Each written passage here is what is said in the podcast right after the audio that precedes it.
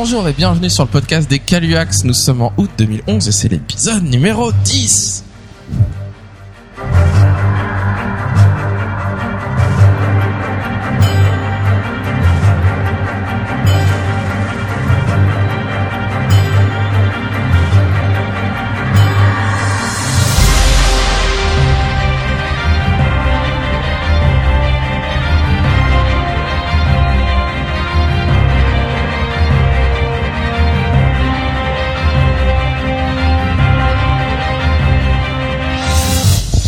Même si on est au mois d'août et qu'on devrait tous être en vacances et ne pas faire de podcast, et ben les Caluax sont là pour vous abreuver en- avec les news, toutes les news incroyables qui sont passées ce mois-ci dans l'actualité World of Warcraft.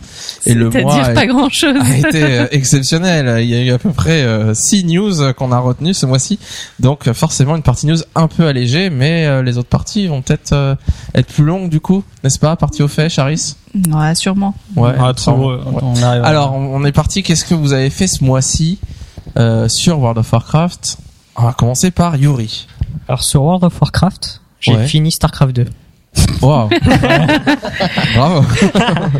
non, enfin, j'ai rien fait, j'ai rien fait de Donc particulier. tu penses que. Starcraft 2 est un mini-jeu inclus dans World of Warcraft, Ouais, c'est ça ouais, ouais. Non, enfin, Starcraft 2. Alors ouais. c'était bien, t'as kiffé Ouais, c'est trop cool.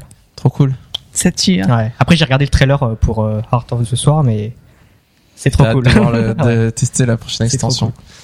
Ouais, c'est bien. Pas de réputation ce mois-ci. Non, non, j'ai arrêté, j'ai arrêté. Il bouge. T'arrêtes la réputation Ouais, je l'ai boude. Mais tous tes fans euh, sur euh, du podcast qui sont fans de, de toi, de, de tes réputations, de, de qu'est-ce quelle réputation elle a monté, ils vont être déçus.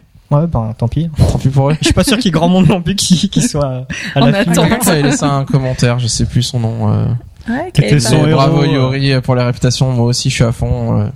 Ouais, mais je crois qu'il avait le double de ce que j'avais.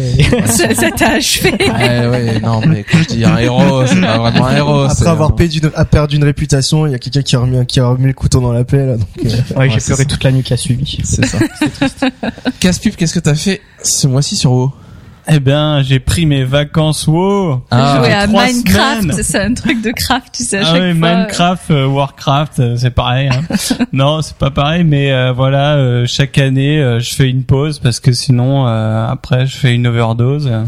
Donc là, ça fait trois semaines que je n'ai pas touché à mes persos et Bravo. je pense reprendre en septembre. Et alors, des abonnés? Eh bien non, je cotise toujours. Rassurez-vous, euh, je ne fais pas partie. euh, C'est le message à l'attention de Blizzard. hein. Il arrête de jouer, mais il garde son compte et continue à payer, hein, parce que quand même, Ah ouais, ouais. par principe, hein, c'est Voilà. important. McCracken, qu'est-ce que t'as fait ce mois-ci? Eh bien, bonjour à tous d'abord. Et euh, qu'est-ce que j'ai fait, c'est que là, donc de- le mois dernier, on avait parlé euh, des, des pénuries de voleurs qu'il y avait, et moi, j'en avais marre de me faire euh, de, me- de me faire gang justement par les voleurs. Alors, je me suis dit, en discutant avec euh, avec euh, certains d'entre vous, euh, pourquoi pas euh, monter un voleur et se faire une équipe de Et voleurs pouvoir et, ganker les de autres. pouvoir ganker les autres et de se faire une type de, une équipe d'arène euh, euh, spéciale voleur. euh, Je me suis On dit, est bon, des allez, podcasteurs voyous, en fait. J'ai envie de jouer voleur. Donc du coup euh, j'ai créé enfin je en fait j'ai recréé un voleur parce que j'en avais déjà un mais que j'ai supprimé et que et donc du coup là j'ai j'ai monté mon ma, enfin ma voleuse jusqu'au là je crois je suis level 24 un truc comme ça je l'ai monté quoi il y a deux semaines Bah, mon voleur est 85, il vous attend, hein. Faudrait oui, aller oui, un peu bah plus vite. pas ça va arriver ça va arriver Charis, qu'est-ce que t'as fait ce mois-ci? Euh, ben, j'ai fait un... Sur WoW. hein. Ouais, pas ta je- vie. j'allais hein. partir. je suis partie en vacances. non, euh, j'ai fait un super tour de force que j'ai fini hier soir. Alors c'est c'est bien, c'est le moment de le dire. Qui s'appelle euh, Ravosor peau de venin. Ça t'intrigue, Yuri. Hein, je vois ouais. qu'il fronce les sourcils et tout. C'est Qu'est-ce que c'est que ça? Qu'est-ce que c'est que ça? C'est pas une sais. réputation. c'est une suite de quêtes euh, dans le cratère d'Ungoro qui, alors qu'apparemment, euh, non, cratère d'Ungoro. Euh, Il y a une quête qui se fait à, Tanaris. En fait, c'est euh, on vous donne un petit euh, un petit raptor euh, mini et chaque jour il donne une quête journalière euh, qu'on fait pendant 20 jours. 20 jours? 20 jours. Mais t'es une malade Ça va quand même. Moi, je croyais que c'était, elle avait fait 4-5 jours, quoi. 20 J'ai dit que jours C'était 20 jours. Euh, et ça permet d'avoir une monture raptor à la fin. ah je me Voilà. rappelle Et qui, euh, si j'ai bien vu, apparemment c'est juste pour la horde. Ah, c'est trop cool. Et tu Ouais. l'as tu l'as doit avoir un dans truc L'alliance, euh, Ouais. ouais, l'alliance par a un mec, il y a, il y a deux trois de quêtes à faire sabre. avant et après c'est une quête journalière que tu tu invoques ton ton raptor, euh, il te donne une quête journalière soit Tanari soit Grata Ok. Dungoro. Et- Yuri, le plus grand fan des C'est paquets de clair. Caluax, il invente des trucs. Non, parce que, Alors, grâce à moi, ah oui, non, parce que j'ai fait, en fait, j'ai fait le, l'au fait des maîtres des traditions. Et il y avait une quête que j'arrivais pas à faire justement à Ngoro. Et je m'étais dit, bon, bah, c'est pas grave, ça se trouve. euh, bah, c'est pis, en, tu l'as fait pas. c'est en faisant ça Eh que ben, ouais, j'ai ça se j'ai eu cette euh, quête là. Ouais. Ouais, à cause de moi, elle a eu un jour de retard parce qu'il y a un jour on devait partir, je sais pas où, euh, et elle me dit vas-y vas-y, ok, on part tout de suite, mais Je crois qu'on allait euh, je manger sais au pas, je, McDo je avec dois aller aux vous, hein. toilettes, donc tu euh, tu re- tu récoltes tous les machins et tout. Elle me dit machin, et je suis là, oh ça me saoule. Bon, je prends son perso. je je lui dis, je tu prends les œufs, tu donnes les œufs à manger au raptor et, Et là, moi, j'ai fait abstraction de la suite. Donc, j'ai ramassé tous les œufs.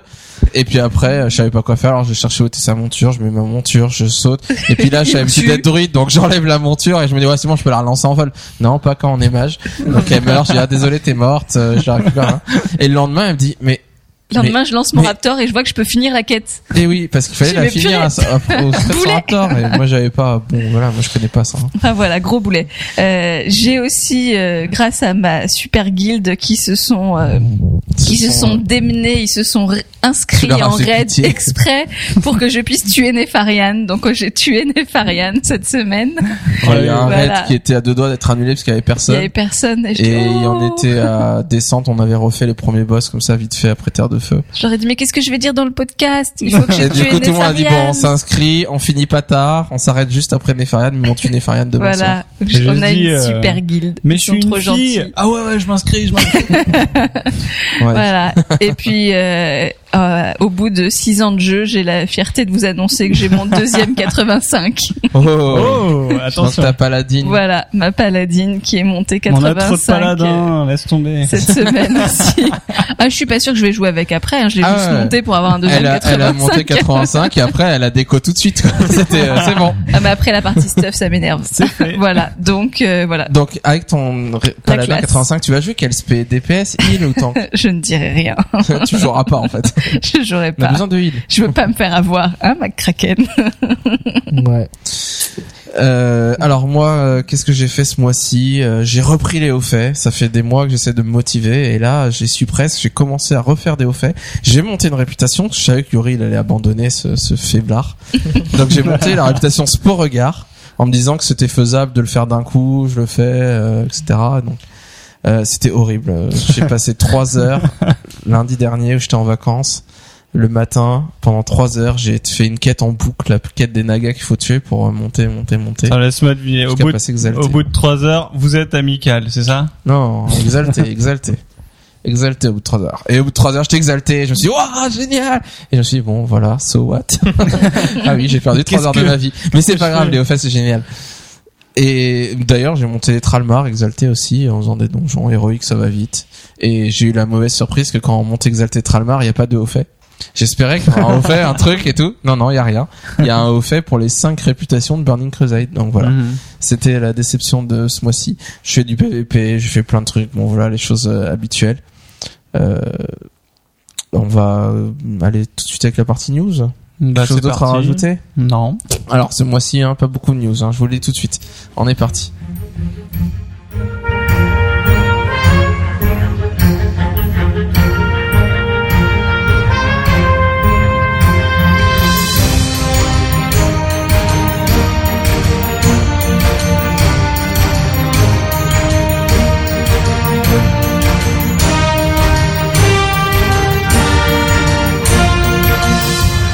Alors pas beaucoup de news, mais quelle news? Il y a une news extraordinaire qui a eu ce mois-ci.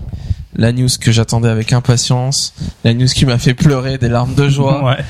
Alors on est parti, casse-pipe. Quelle est la news la plus incroyable qu'il y a eu ce mois-ci dans l'univers World of Warcraft? Alors avant, on dit euh, c'est de la spéculation pure, n'est-ce pas hein Ah oui, on va faire beaucoup de spéculations dans cet épisode. Allez pas nous lapider si dans six mois c'est. Ça n'a rien à Ça voir. n'a rien à voir. changé.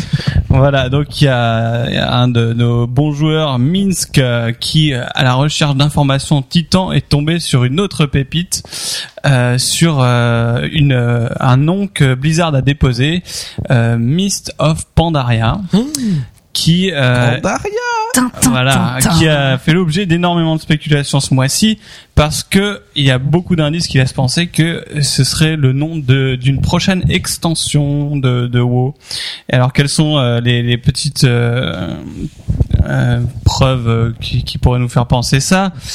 Premièrement, le, la marque a été déposée le même jour que en 2007 le nom Wrath of the Lich King Deuxièmement, c'est le code international de, de ce nom euh, a été déposé sous, euh, enfin en 009, qui euh, signifie que ce sera une extension pour un jeu multijoueur, que ça sera pas pour par exemple un jeu de cartes ou quelque chose d'autre. Ouais, ou une BD ou un roman ou voilà, ça pourrait être un nom qui dépose pour créer un nouveau concept, un autre objet qui soit pas un jeu vidéo quoi finalement. Voilà. Et euh, troisièmement, il y avait déjà eu euh, plusieurs rumeurs lancées euh, sur Pandaria apparemment lors de Burning Crusade, mais que euh, les, les, autorités chinoises euh, sont intervenues. Alors ça aussi, ça, ça fera débat. C'est euh, que l'image du panda pour les Chinois est quand même importante et donc qu'on n'a pas le droit de, de mettre, de présenter un panda sous forme maltraitée, n'est-ce pas Donc, taper des pandas. Voilà, sachant que la moitié des joueurs de WoW sont asiatiques, il va falloir prendre ça avec des pincettes. Ça va être un challenge pour Blizzard je pense. Mais donc, euh, voilà. On va leur faire que des bisous. Des voilà, de bisous. Tu pourras faire des slash kiss. Slash euh, amour. slash amour. Et donc, euh, voilà, Mist of Pandaria. Ouais, donc c'est une info vraiment très sérieuse. Enfin, c'est là on est sûr à 95% que la prochaine extension s'appellera Mist of Pandaria. Hein. Je veux dire, euh, sauf euh, retournement de situation ou que je sais pas moi. Mais quand ils déposent un brevet, c'est pas une blague. Ils peuvent pas juste déposer un brevet d'un truc faux pour brouiller les pistes. Euh, enfin, c'est pas possible quoi. ouais, et puis ils peuvent pas en déposer trois tonnes. C'est pas possible. On va leur dire, vous rigolez, c'est pas une blague les dépôts de brevets. Pour voir s'il y a des leaks dans l'entreprise. Ouais. non non, mais donc a priori c'est quasiment sûr. Enfin, quand Cataclysme a été annoncé deux mois avant, il y avait eu le dépôt de brevet exactement de la même manière. On avait vu l'affiche, c'était exactement les mêmes codes que pour Mist of Pandaria. Et euh, c'était deux mois ou trois mois avant qu'ils l'annoncent. Et quand ils l'ont annoncé, voilà, c'était ça. Le nom de la nouvelle extension, c'était bien Cataclysme. Donc là, a priori, c'est pareil. Donc euh, on sait peu de choses sur Pandaria, ce qui nous laisse en fait, euh, enfin Blizzard va bien pouvoir euh, explorer le thème. Qu'est-ce que ça veut dire alors les Mists of Pandaria? Les brumes de Pandaria, je dirais. Les brumes, ouais. Ouais, ça. donc Pandaria, je suis allé juste regarder quelques infos dessus parce que je connaissais rien. Bon, on a tous vu à peu près les, les du maître brasseur Pandaren euh, et qui est apparu dans Warcraft 3. Frozen Throne dans l'extension. Frozen Throne dans l'extension. Et donc, euh, ce serait un peuple très ancien, puisqu'il cohabitait avec les, les elfes euh, de la nuit euh, avant même la, la grande fracture. Euh, mais qui ont été exilés, etc., dans, dans des îles plus au sud, après celle-ci. donc euh, on en parlera certainement euh, quand on aura plus d'informations là-dessus. Euh, à savoir que il y a quand même alors je me disais mais ça sort d'où etc et il y a quand même quelques petites références d'en haut pour ceux qui avaient qui qui connaît, qui connaissent le pandaren qui s'appelle Shen. Donc celui qu'on retrouve dans Frozen Throne. Voilà Frozen Throne, eh bien, figurez-vous que dans WoW, côté Horde, il y a une quête, bah, je pense que l'Alliance aussi a accès, euh, il y avait une quête avant Cataclysme où on trouvait des tonneaux de chêne dans les Tarides qui lançaient une petite quête level 15 euh, avec euh, une petite suite. Et donc, euh, ce serait ce maître brasseur chêne qui parcourait Kalimdor, qui a laissé ces tonneaux derrière lui.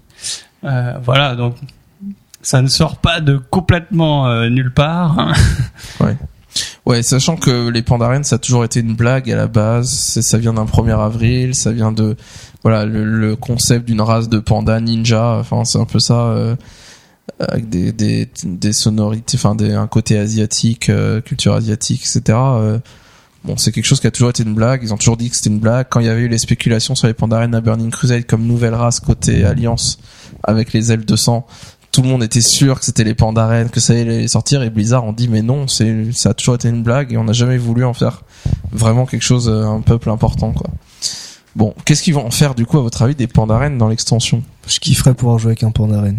Et C'est ça le problème. C'est ça mon le avis. problème. C'est justement le plus gros problème de qu'a Blizzard, c'est que tout le monde rêverait de jouer un Pandaren. Que ce soit côté Alliance ou Horde, c'est vrai. Et du coup, si ça sort côté Alliance, une, une nouvelle race, tout le monde va jouer Pandaren, sauf s'ils sortent une classe de l'autre côté qui déchire tout, mais bon. C'est difficile, un gros évident. panda avec les yeux humides et un katana, euh, tu vois. ça fait un peu cool, oui, ouais, que ça jouer Kung Fu Panda d'en haut, quoi.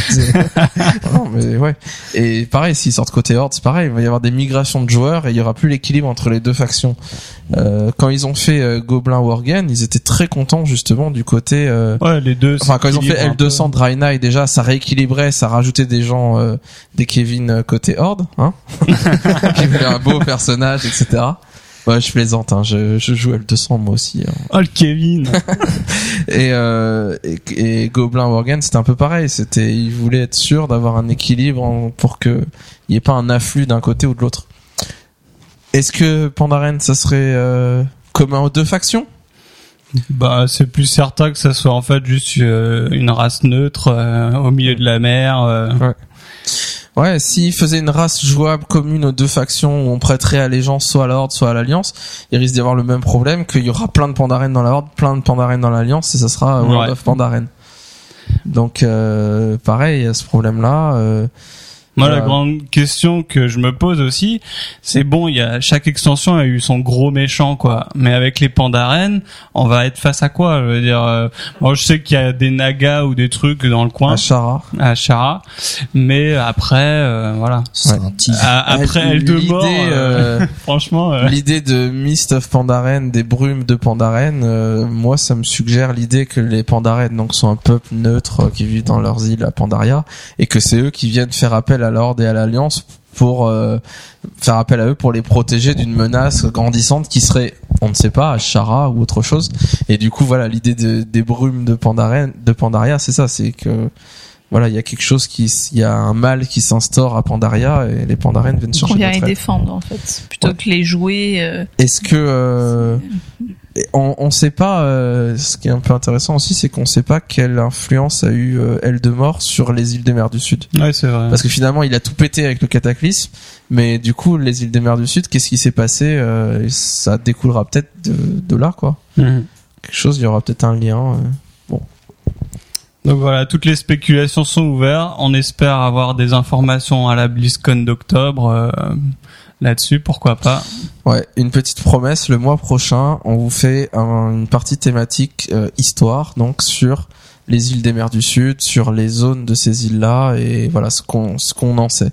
Qu'est-ce qu'on sait de ces zones-là? Et du coup, on essaiera, voilà, juste avant la BlizzCon, juste avant l'annonce. Si jamais c'est bien ça l'annonce et que c'est bien les îles des mers du Sud qui vont sortir, bah avant on connaîtra déjà l'histoire et les implications que ça que ça amène. Et donc du coup, quand on verra la bande annonce avec les changements, bah on verra ce que ça veut dire quoi. Qu'est-ce que Mhm. par rapport au, au lore. Euh, alors, news suivante, euh, Charis. Une voilà, news sur... continuer dans les Ah, une news, voilà, on reste dans les spéculations. Voilà, donc euh, Blizzard a posté sur leur, leur Facebook euh, Warcraft une, euh, un screenshot qui, euh, que vous avez peut-être vu qui représente euh, euh, il y a trois euh, éthériens euh, qui sont dans une salle et ça ressemble voilà comme des vendeurs en fait. Donc euh, le, toute la spéculation est sur qui sont ces, euh, ces nouveaux PNJ euh, puisqu'il y en a un qui euh, sa fonction c'est void storage euh, et l'autre Ce qui veut dire euh, ce qui veut stockage dire du stockage néant. c'est ça. du néant. Moi j'ai vu stockage du néant. Hmm. Après je parle pas vraiment anglais donc euh, et le deuxième qui est plus drôle à prononcer transmogrifère transmogrifié Transmographer. Ouais, Yeah. ça, ça fait plus, euh, ça fait plus Ça fait versus rating. C'est ça. Ouais, ça transforme. Versus Blanca. Ah, voilà, donc du coup, il y a ces deux PNJ euh, sur ce screenshot. On sait pas à quoi ils servent, on sait pas qui ils sont. Euh, comme c'est des éthériens, ça laisse beaucoup à spéculer aussi. De toute façon, ils sont que- louches ces mecs-là, je le savais. Hein. Depuis Voilà, le début, on s'en méfie. ils sont un peu bizarres, ils ont pas vraiment de corps. Enfin bon, voilà, il y a de quoi se méfier. Euh, et la légende juste du screenshot, c'est euh, suspense quoi. En gros. euh, Merci Blizzard. Lundi peut-être. Donc Parce que euh, Des fois quand ils font un suspense comme ça, ils balancent un truc le vendredi et le lundi on a la réponse. Ah, quand Alors, même. ça se trouve- peut-être demain. Peut-être demain, lundi, ils vont ouvrir les vannes sur le patch 4.3 et commencer à dire ce qu'il va y avoir. Mm. Ce serait chouette. Donc voilà. Donc après, il y a pas mal de spéculations sur euh, la, la fonction de ces euh, de ces de ces PNJ, euh, surtout sur la notion de est-ce que ça serait quelque chose qui nous permet euh, de changer de skin ou de changer euh, voilà la skin des Tous armes, des armures, des euh, joueurs. euh, les sets, etc. Moi, j'ai un peu du mal à imaginer Le- le ça. fait- euh, non, le mais fait de le dire que tu peux, euh, par exemple, ton personnage ressemble euh, comme si tu avais le T1 au lieu du T11 parce que tu préfères le T1, il est plus joli. Moi, ça me paraît être Non, un peu ouais. D'un point de vue gameplay, ce serait catastrophique. Bah, oui. Je sûr, veux dire, non. on saurait plus selon le stuff du mec, euh, on saurait plus son stuff, faudrait inspecter tout le temps. euh. Ah ouais, non, ils Ouais, vont pas ça, faire ça. Ça serait une horreur, à mon quoi. avis, c'est un peu compliqué, mais enfin, voilà. Est-ce qu'il y a une histoire de, de changement de skin? Est-ce que ça va être un moyen de stocker euh, MMO nos sets Champion, il parie sur le changement de skin et Sérieux? soit du personnage, soit des armures, mais Ouais, mais pas léger, forcément, alors. non, pas forcément Léger, avoir le skin du T2 pour le T11, Oui, mais mais pouvoir euh, changer les couleurs, Les changer des, couleurs, ouais. des choses comme ça, quoi. Est-ce que il ça va être une Il- Enfin, lui, il parie là-dessus, Voilà, même s'il stockage dit qu'il en sait rien, quoi. de tabac peut-être ils vont stocker les tabac. tabacs euh, ou est-ce que alors euh, moi j'ai un pour euh, le void storage il y a pas mal de gens qui parlent aussi d'un vendeur de compos Ouais, de ça nouvelles serait vachement décevant. euh, voilà Et voilà. non, mais c'est pas pas forcément vendeur de compos, mais c'est un, nouveau de- truc que tu peux avoir contre une monnaie spécifique que tu gagnes dans le jeu. ouais ou quelque Et donc, chose tu en lien avec la à cette joaillerie monnaie, ou euh, l'enchantement ouais. enfin voilà quelque chose Ouais, d'un métier Eh, euh, ouais, le fait qu'il y ait les deux à côté avec le transmogrifère, c'est peut-être qu'il y a quelque chose euh, et puis parce qu'il y a un troisième métier PNJ ou un euh, nouveau un nouveau type et- d'enchantement qu'on peut mettre. euh, Mm. Ça peut être Voilà. plein de trucs. C'est pas anodin que ça soit des éthériens parce que ça, enfin pour moi, ça montre le fait que ça va être quelque chose qui est pas crédible d'un point de vue RP. Ouais. Si on fout les éthériens, tu Ouais, vois, c'est ça. qui font le void storage, donc le stockage du vide, ça veut dire que c'est un truc un peu magique et, et ça passe, tu vois, c'est des éthériens. L'excuse du Et MJ. euh, justement, du coup, il n'y a pas euh, c'est besoin un que ce truc soit qui est- rationnel Voilà, ça, ça pas du tout roleplay. Ah, voilà, donc il y a sera plein de spéculations sur euh, sur le lieu, euh, où est-ce que ça se passe. Bon, quels sont vos plus gros fantasmes euh, que ce serait Qu'est-ce que ça pourrait être? Stockage de tabac. Non, je... Stockage de tabac, ah ouais. les ambitions. Comment ça me libérerait la banque, ça Toi, tu veux une, une triple banque, quoi, un truc. Ah euh, ouais, le triple, quadruple, Une mule. tellement c'est blindé. Bon, je sais non, pas. euh, vous avez quelque chose que dont vous rêvez euh Ah, il parle aussi Euh, d'un stockage éventuellement pour tous les persos du compte aussi. Quelque Qui chose parle qui. Non, non, euh, les, dans les commentaires, les spéculations. Ouais. C'est vrai qu'il y a. Ça pourrait être ça aussi, voilà. Ouais, il y a un un ouais, côté, mais banque liée euh, au compte. en fait. ça. Ouais. Il y a beaucoup de MMO maintenant qui euh, laissent euh, une partie de la banque euh, liée à tous les autres persos Ouais. pour plus avoir à se l'envoyer par la poste tout le temps. Ouais, ouais. Donc ça peut être aussi une idée. euh, Et est-ce que ce genre de truc qui pourrait faire payer? Pour un, enfin, Une par exemple, banque euh, euh, liée au compte. enfin un truc euh, Oh, payant.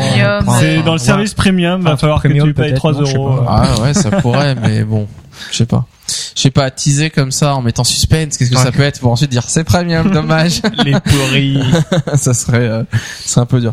Non, moi, moi, franchement, je rêve d'un truc de stockage de d'équipements où tu puisses euh, déposer tes équipements et que euh, Ah ouais. un truc qui gère tes T1, T2, T3, T4 que tu collectionnes et euh, il y a il y a un mec sur, dans les commentaires qui disait qu'ils ont annoncé, enfin ils ont dit il y a quelques euh, semaines, je crois, qu'ils ils avaient envie qu'on qu'on ait une occasion de revenir dans les anciens raids qu'on refasse, qu'on ait un intérêt à refaire les anciens raids.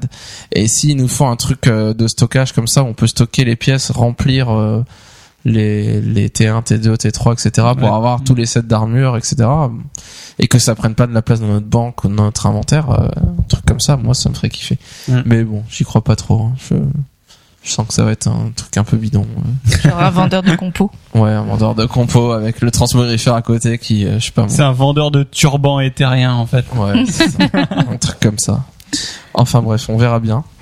Euh... News suivante, Yuri, sur euh, la manière de jouer en donjon. Est-ce qu'elle sera modifiée un jour? Euh, c'est pas pour le moment dans les plans de Blizzard en fait. Euh, c'est suite à des suggestions de joueurs faites sur les forums euh, qui proposaient euh, de faire des PNJ qui remplaceraient, euh, enfin qui feraient le rôle de tank ou de healer. cause de l'attente, euh, l'attente insupportable des DPS, quoi. C'est Je surtout pense, ça. ouais, je pense. Ouais, c'est ça, de, que c'est un tank euh, fait par un PNJ. euh. Au- bizarre, Au hein. lieu d'attendre. Il y aurait des gens euh, qui lui essayeraient de lui parler. Mais il répond pas! Il a ninja! Associable. Il est tout Gros noob! Gros noob! Non mais là, attends, c'est du délire quand même. T'aurais plus que des DPS dans le jeu en fait. c'est ça. C'est- Ouais, non, c'est bon, on fait plus tant que. Bah, l'idée, c'est des joueurs DPS qui se sont plaints en disant, euh, c'est enfin, insupportable de Bah, lancer une instance Eh et bah, d'attendre. Et euh, moi, je trouve que c'est insupportable. Alors j'ai fait tank et voilà. Et voilà. Et voilà. Ça, c'est la solution.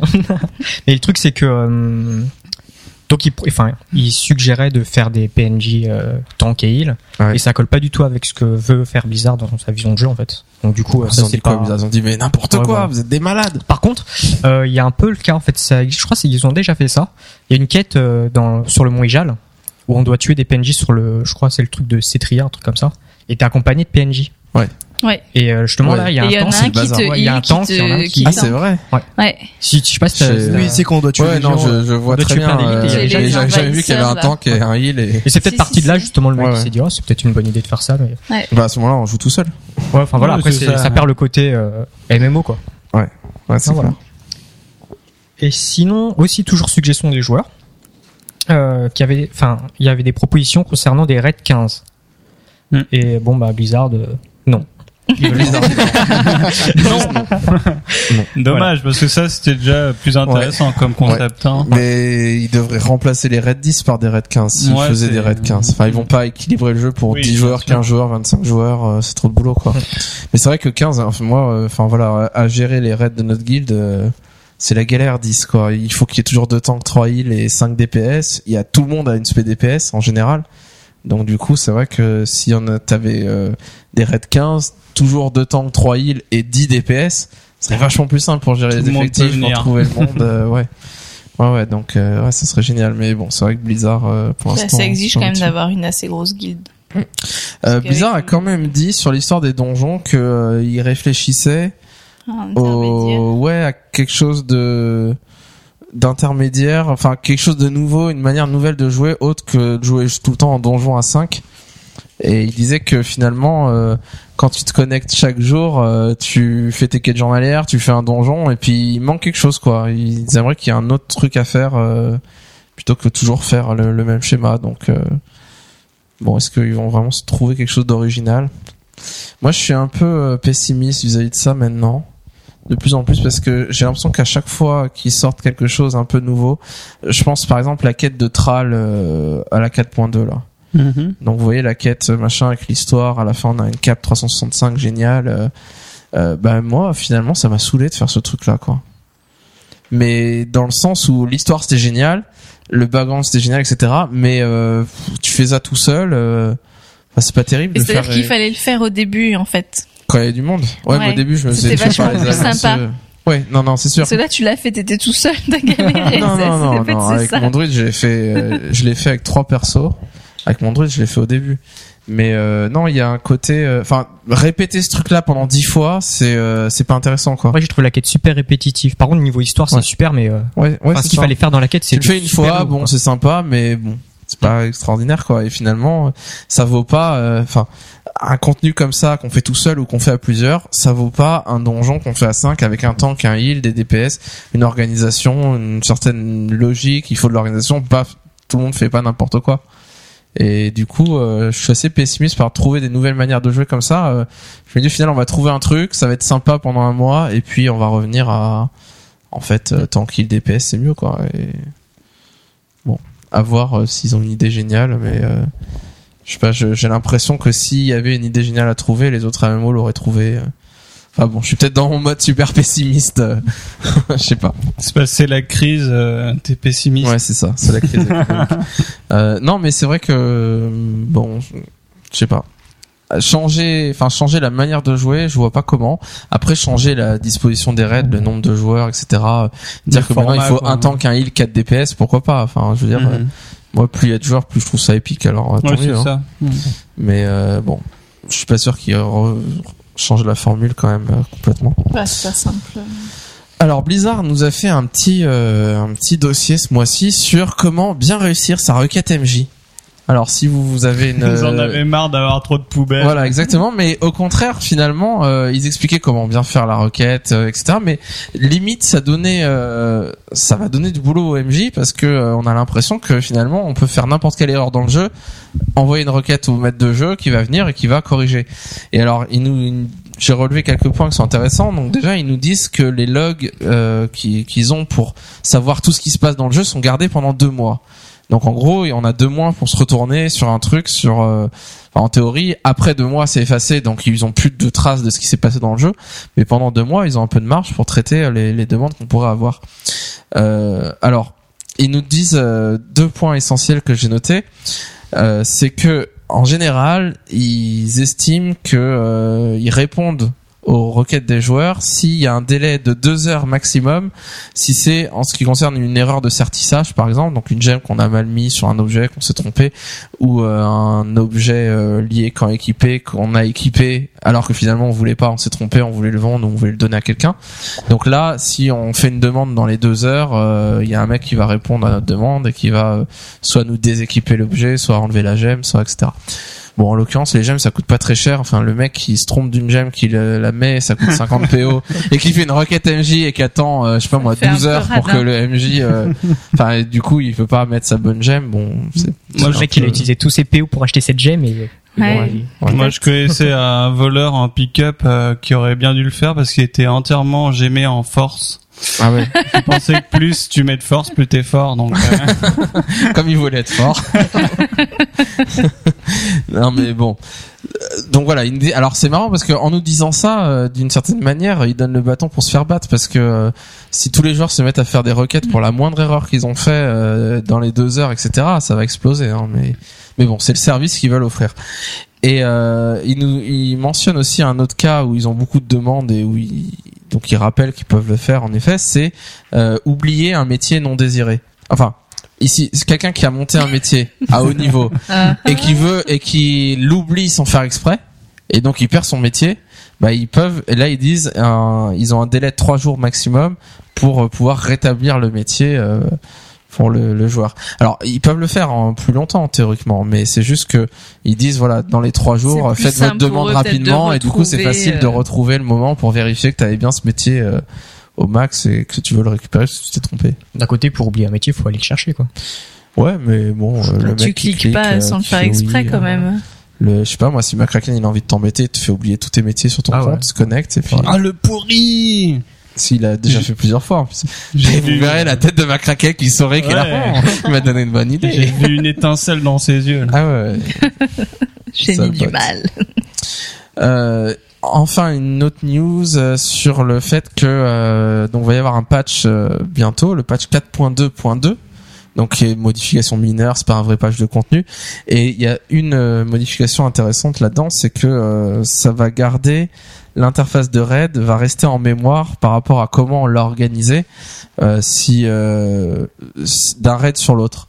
Donc ce qui veut dire euh, quand si par exemple vous voulez euh, comment dire si vous si vous désactivez si quand vous faites des, du PVP vous désactivez euh, les barres que vous voulez pas les voir par exemple ben à chaque fois que vous reviendrez dans un raid PVP ça va garder en mémoire euh, le, la Ah ouais. manière dont vous l'avez configuré c'est bien. alors, on sait pas exactement comment ça va se, se faire, mais moi j'ai toujours des problèmes de, je les configure d'une certaine manière en raid PVE, je les veux d'une autre manière en raid PVP, donc est-ce qu'il va réussir à faire la différence entre un raid PVE et un raid PVP pour configurer selon le type de raid ou selon le nombre de joueurs? Voilà, on sait pas exactement comment ça va se faire.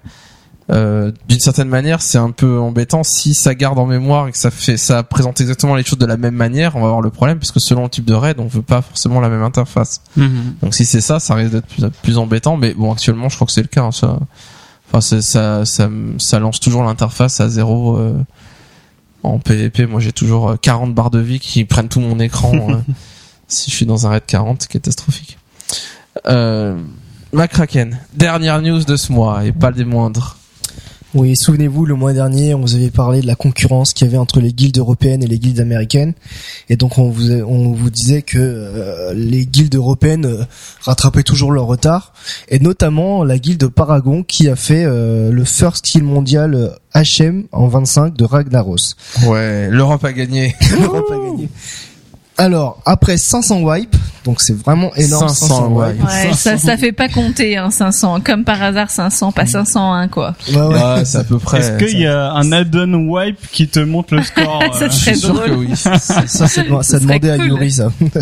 Mais euh, donc du coup, apparemment, après 500 wipes et plusieurs tries euh, où il avait descendu à quelques pourcents, ils se sont dit à un moment donné, bon, allez, dernier try de la soirée, et euh, on retestera demain. enfin, Ouais, ça, ça fait très on romancé recommence, même, hein. on recommence demain. Ça parce fait que très c'était mardi soir. Romancé. et on recommence Romancé. demain. Avant le reset, quoi. Et on recommence demain. Ils ont down au dernier pool de la soirée, ce qui est vraiment euh, le truc qui a dû les soulager, euh, quelque chose de ouf. Quoi. Quel soulagé. Ah, ils ont la pression. Ah bon, j'ai plus rien à faire pendant jusqu'à la Bah, prochaine extension. c'est, quand même la course au premier, au premier first down, donc euh, Ouais. forcément c'est, c'est un peu euh, la pression quoi. Ouais. Et donc suite à ça, ils ont ouvert une sorte de de chat questions-réponses. Euh, donc avec les, les gens qui voulaient euh, savoir comment ils avaient fait, euh, leur, enfin leur poser des questions. Comment on a fait? Bah on sait pas.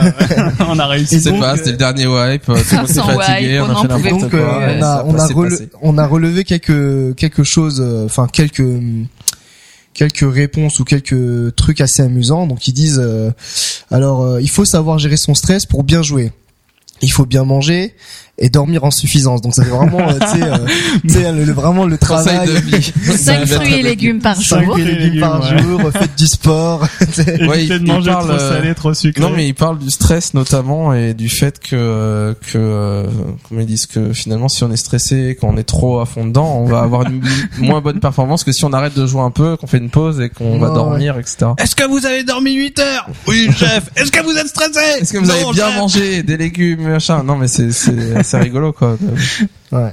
Et euh, du coup euh, aussi la guilde apparemment envoie des rapports d'erreur quand il leur semble qu'un combat a un problème et donc apparemment ça n'a pas été le cas pour Ragnaros euh, ce qui montre que Blizzard a bien fait son boulot euh, alors ça c'est un Ouais, truc tout, hein. les, les grosses villes comme ça, euh, voilà, les premières à tester les combats, forcément, euh, comme ils gèrent le jeu super bien, voilà, Ouais. ils envoient des rapports euh, ils détaillés autorité, quand il y a quoi. des trucs.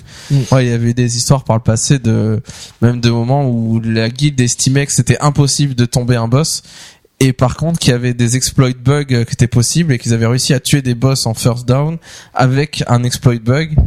Et, euh, et du coup, ils ont prévenu Blizzard qu'il y avait un exploit. Mais en même temps, ils ont eu le first kill parce que euh, ils l'ont eu. Mais Blizzard disait mais euh, il faut pas utiliser l'exploit. Et C'est pas bien. Ouais, c'est pas bien. Et en même temps, la guilde disait mais euh, c'est impossible de tuer le boss actuellement. euh. Voilà, c'est donc il y a eu des histoires comme ça. C'est vrai que pour Blizzard, c'est précieux. Hein. C'est c'est ces grosses guildes Bah, comme C'est ça. des de- retours hyper de suivre ce qu'ils font, de regarder. Moi, j'imagine que quand ils font leur trail là sur Ragnaros, qu'il y a plein de MJ, voire de gens de Blizzard qui sont en train de regarder le combat en direct euh, sans que la guilde le sache, quoi, le sache, quoi. Avec C'est plein de statistiques. intéressant. Est-ce que à l'époque Millennium ils faisaient des trucs comme ça, enfin des, des rapports ou des choses, enfin je sais pas si c'était vraiment une grosse grosse guilde, euh, Je sais pas. mais euh, Je sais pas, mais je pense que oui. Bah, la plupart des guildes qui raident à haut niveau, euh, ils envoient des rapports régulièrement, enfin des rapports. Ouais. Voilà, quand ils ont l'impression que quelque chose qui cloche, euh, ils envoient un mail, quoi. Mais alors, est-ce que les rapports anglais sont les mêmes que les rapports français, par exemple? Forcément, euh, nous on critique plus. Je sais pas. Alors euh, pour euh, pour euh, pour continuer, euh, alors ça c'est le truc de ouf que j'ai vu. Avant, ils raidaient entre 12 à 16 heures par jour. C'est c'est énorme quoi. Enfin c'est le truc que je pourrais jamais faire. Et ils ont ralenti fort heureusement pour eux. Je pense qu'il y a beaucoup de gens qui pourraient pas le faire. Ouais, mais C'est-à-dire que généralement, soit on dort, soit on travaille. Ouais.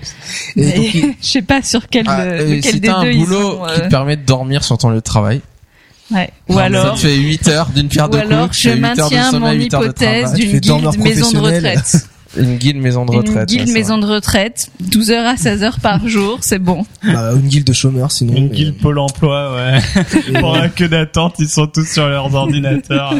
et, euh, donc euh, apparemment ils auraient ralenti depuis car ils se sont rendus compte que ça nuisait un peu à leur performance de trop jouer. Donc ce qu'on disait tout à l'heure, bien manger. Pas qu'ils étaient dormir, aussi euh, performants, voire plus performants à faire que 10 heures par jour ou 8 heures euh, Ouais. Au final quoi. C'est ce qui est pas ce qui est pas idiot. Les les les les pro gamers de Starcraft ou de Counter Strike, des trucs comme ça. Alors, ça dépend lesquels, mais il y en a pas mal qui disent qu'ils jouent pas euh, nuit et jour au jeu. hein. Même les pros de Counter qui sont dans des équipes importantes et tout, ils disent euh, je joue 2-3 heures par jour. Enfin, pas tous, hein, mais certains disent, euh, je- enfin, si je passe trop de temps dessus, je vais devenir fou. Quoi. Oui, et puis même biologiquement, euh, voilà, tes cellules nerveuses, euh, Il faut à un moment qu'elles regagnent euh, leur potentiel, quoi. Donc, euh, Mm. après, t'es juste un zombie, euh, t'as plus de réflexes, t'as plus rien, quoi. Ouais. Une guilde de zombies, c'est cool ça. De zombies retraités. la totale. Et euh, apparemment dans leur euh, dans leur donc dans leur roster 25 de Ah, c'est sûr, hein, on a vu les screenshots. Hein. ils pas avaient apparemment. euh, Apparemment. oui, oui, je dis apparemment mais euh, ils avaient qu'un seul mage et justement le mage il servait apparemment euh, enfin sûr pour juste pour la, la distorsion temporelle qui est l'équivalent du de la de comment vous appelez ça la BL euh, Ça veut dire qu'il y avait Ouais, pas de chaman. C'est quoi, rage sanguine, non, furie. euh, enfin la BL l'équivalent de la BL. Ça veut dire qu'il y avait pas de chaman, alors, s'ils ont dû prendre un mage. Pas de chaman dans le raid et un seul mage pour la DT. Ah, Fallait les en chamans et les mages, ils ont dû euh, troller euh, les forums à cause de ça, je parie. Mais alors justement, qu'est-ce qu'ils ont dit ensuite et euh, ensuite ils ont dit ils Ils ont des chamans. justement. par rapport aux chamans, ils ont dit ils n'ont pas eu besoin euh, d'être tant opti que ça pour les autres boss. La preuve, ils avaient des chamans dans le groupe. Et donc c'est un méga de chamans. euh, C'est- mais c'est chamans marrant un peu ont-. Mais très sérieusement, ils ont dit, euh, il y a que Ragnaros finalement qui est vraiment dur. Les autres boss, bah, y a- c'est un peu difficile forcément, mais pour une guilde bien organisée, ça va assez vite.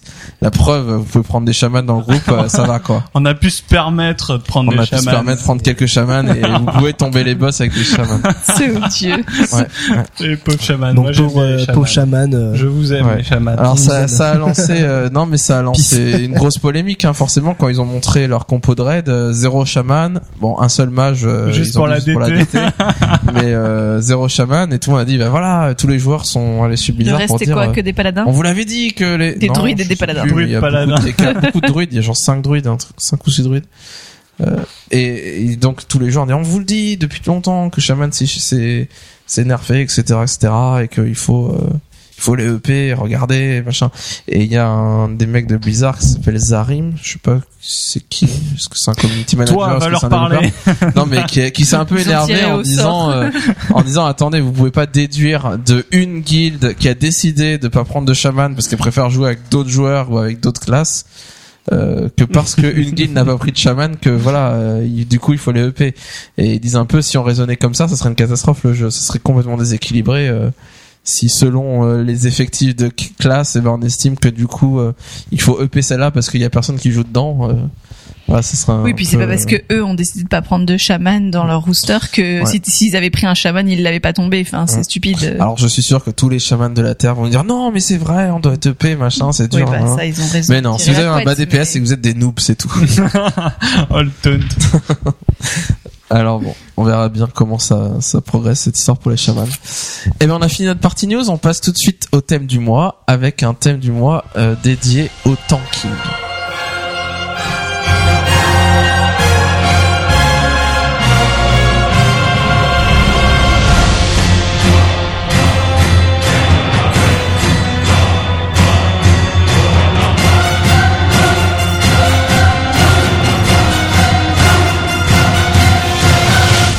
Alors ce mois-ci, on voulait vous parler du tanking. Euh, il y a quelques semaines ou mois, euh, Blizzard a fait un chat avec les développeurs dédié au tanking. Et on s'était dit, on se le garde pour plus tard pour euh, vous faire une partie, un dossier un peu sur comment tanker et essayer de d'expliquer comment ça marche le tanking dans World of Warcraft et surtout essayer de motiver les gens qui auraient jamais essayé ce type de d'expérience, ce, type de gameplay à se lancer, à essayer de monter une classe euh, de tank. Euh, alors au final, euh, le chat avec les développeurs euh, d'il y a trois mois n'était pas forcément super intéressant. Euh, c'est toujours, il y a toujours beaucoup de questions sur chaque classe, un peu euh, qu'est-ce que voilà, pourquoi dans ma classe la maîtrise c'est ça plutôt que ça serait pas comme telle classe, etc. Alors on va pas rentrer dans les choses aussi techniques que ça, on va essayer d'être un peu général, notamment nous adresser un peu aux gens qui auraient jamais tanké ou très peu, pour essayer de voilà donner un, une sorte de feeling sur qu'est-ce que c'est tanker dans World of Warcraft, qu'est-ce que selon la classe, qu'est-ce que ça donne, et puis voilà les, les points un peu généraux sur euh, sur euh, les, les choses à savoir sur comment est-ce qu'on gère bien un tank. Alors un des points importants qui peut peut-être vous motiver, qu'est-ce qui motive à faire un tank aujourd'hui? Casse-pipe, qu'est-ce qui a fait que t'as t'as paladin, tu t'en as fait un tank? Bah, en fait, j'ai fait tout mon leveling en tank, simplement, parce qu'avec les objets héritage aujourd'hui, euh, t'es toujours, euh, enfin, tu peux même en tank avoir un très bon DPS. euh, au lieu de tuer un mec en 3 secondes, euh, un mob en 3 secondes, bah Tu le tues en 4. tu le tues en 5 mais t'en prends 4 en même temps au lieu d'un. Donc Ouais, tu euh, perds pas de vie, finalement c'est pas besoin pareil. de régène. Euh, et surtout, surtout, bah les temps d'attente en donjon qui sont instantanés quoi. Ouais. Donc ce qui fait que bah dès que vous en avez marre de pexer, bah hop, vous vous inscrivez en donjon, vous en faites deux ou trois de suite euh, sans problème. Les gens vous supplient pour que vous restiez, vous dites non, je me casse, euh, c'est bon. Non, vous êtes des Ça c'est beau. Les tanks sont un peu vénérés quoi. Ouais, ouais. C'est vrai que c'est euh, la première fois qu'on fait un tank, qu'on est 85 et qu'on se lance dans un donjon et qu'on s'inscrit et que tout d'un coup c'est et on peut rentrer. C'est Voilà. un peu le bonheur quoi. Alors euh, ce qui ce qui est un peu embêtant, enfin alors expérience vécue, euh, je je suis tank, je suis 85, ça fait pas longtemps. Et c'est la première fois que je suis tank. Et donc je dis à chacun viens voir, tu veux que je te montre un truc de ouf. Et là je lance la recherche aléatoire de donjon et, et tout de suite ça pop, j'ai t'as vu hein? Et puis après je ferme parce que j'ai pas l'intention de faire un donjon. Et là je me dis mince il y a quatre autres mecs derrière qui sont qui ont pleuré à voir ah ça y est ça y est. Et puis non le tank a refusé tout de suite. Donc en gros c'était juste pour voir si ça marchait toujours euh, l'instantané en C'est donjon. odieux. c'est odieux, ouais, je sais. Alors voilà, donc si vous, nous vous encourageons à jouer tank parce qu'on a besoin de tank. On a pas mal de DPS ici. euh, Charis McCracken qui joue mage euh, en personnage principal. Les pauvres, ils ont besoin de tank et de heal. Ils ont besoin d'un tank pour pouvoir rentrer en donjon. Donc allez-y, essayez de lâcher vous. On va vous expliquer pourquoi tanker c'est génial et pourquoi c'est le meilleur rôle qui existe dans World of Warcraft. Après healer. De mon point de vue et uniquement de mon point de vue. Alors, qu'est-ce que, en quoi ça consiste jouer tank? Donc, par opposition au heal et au DPS, donc c'est que les heals font des soignent les autres joueurs, les DPS font des dégâts, les tanks eux vont baffes. servir à se prendre des baffes. Donc, ils vont encaisser les dégâts. Euh, alors, c'est important de voir que euh, il- le heal fait que soigner, d'accord Le DPS fait que faire des dégâts. Le tank fait des dégâts parce qu'il va taper le boss, mais son but n'est pas de faire des dégâts. Son but est d'encaisser les coups. Donc c'est vraiment euh, quelque chose d'important de voir qu'il y a ces deux parties dans le tanking. Il y a le fait que quand même on va faire des dégâts.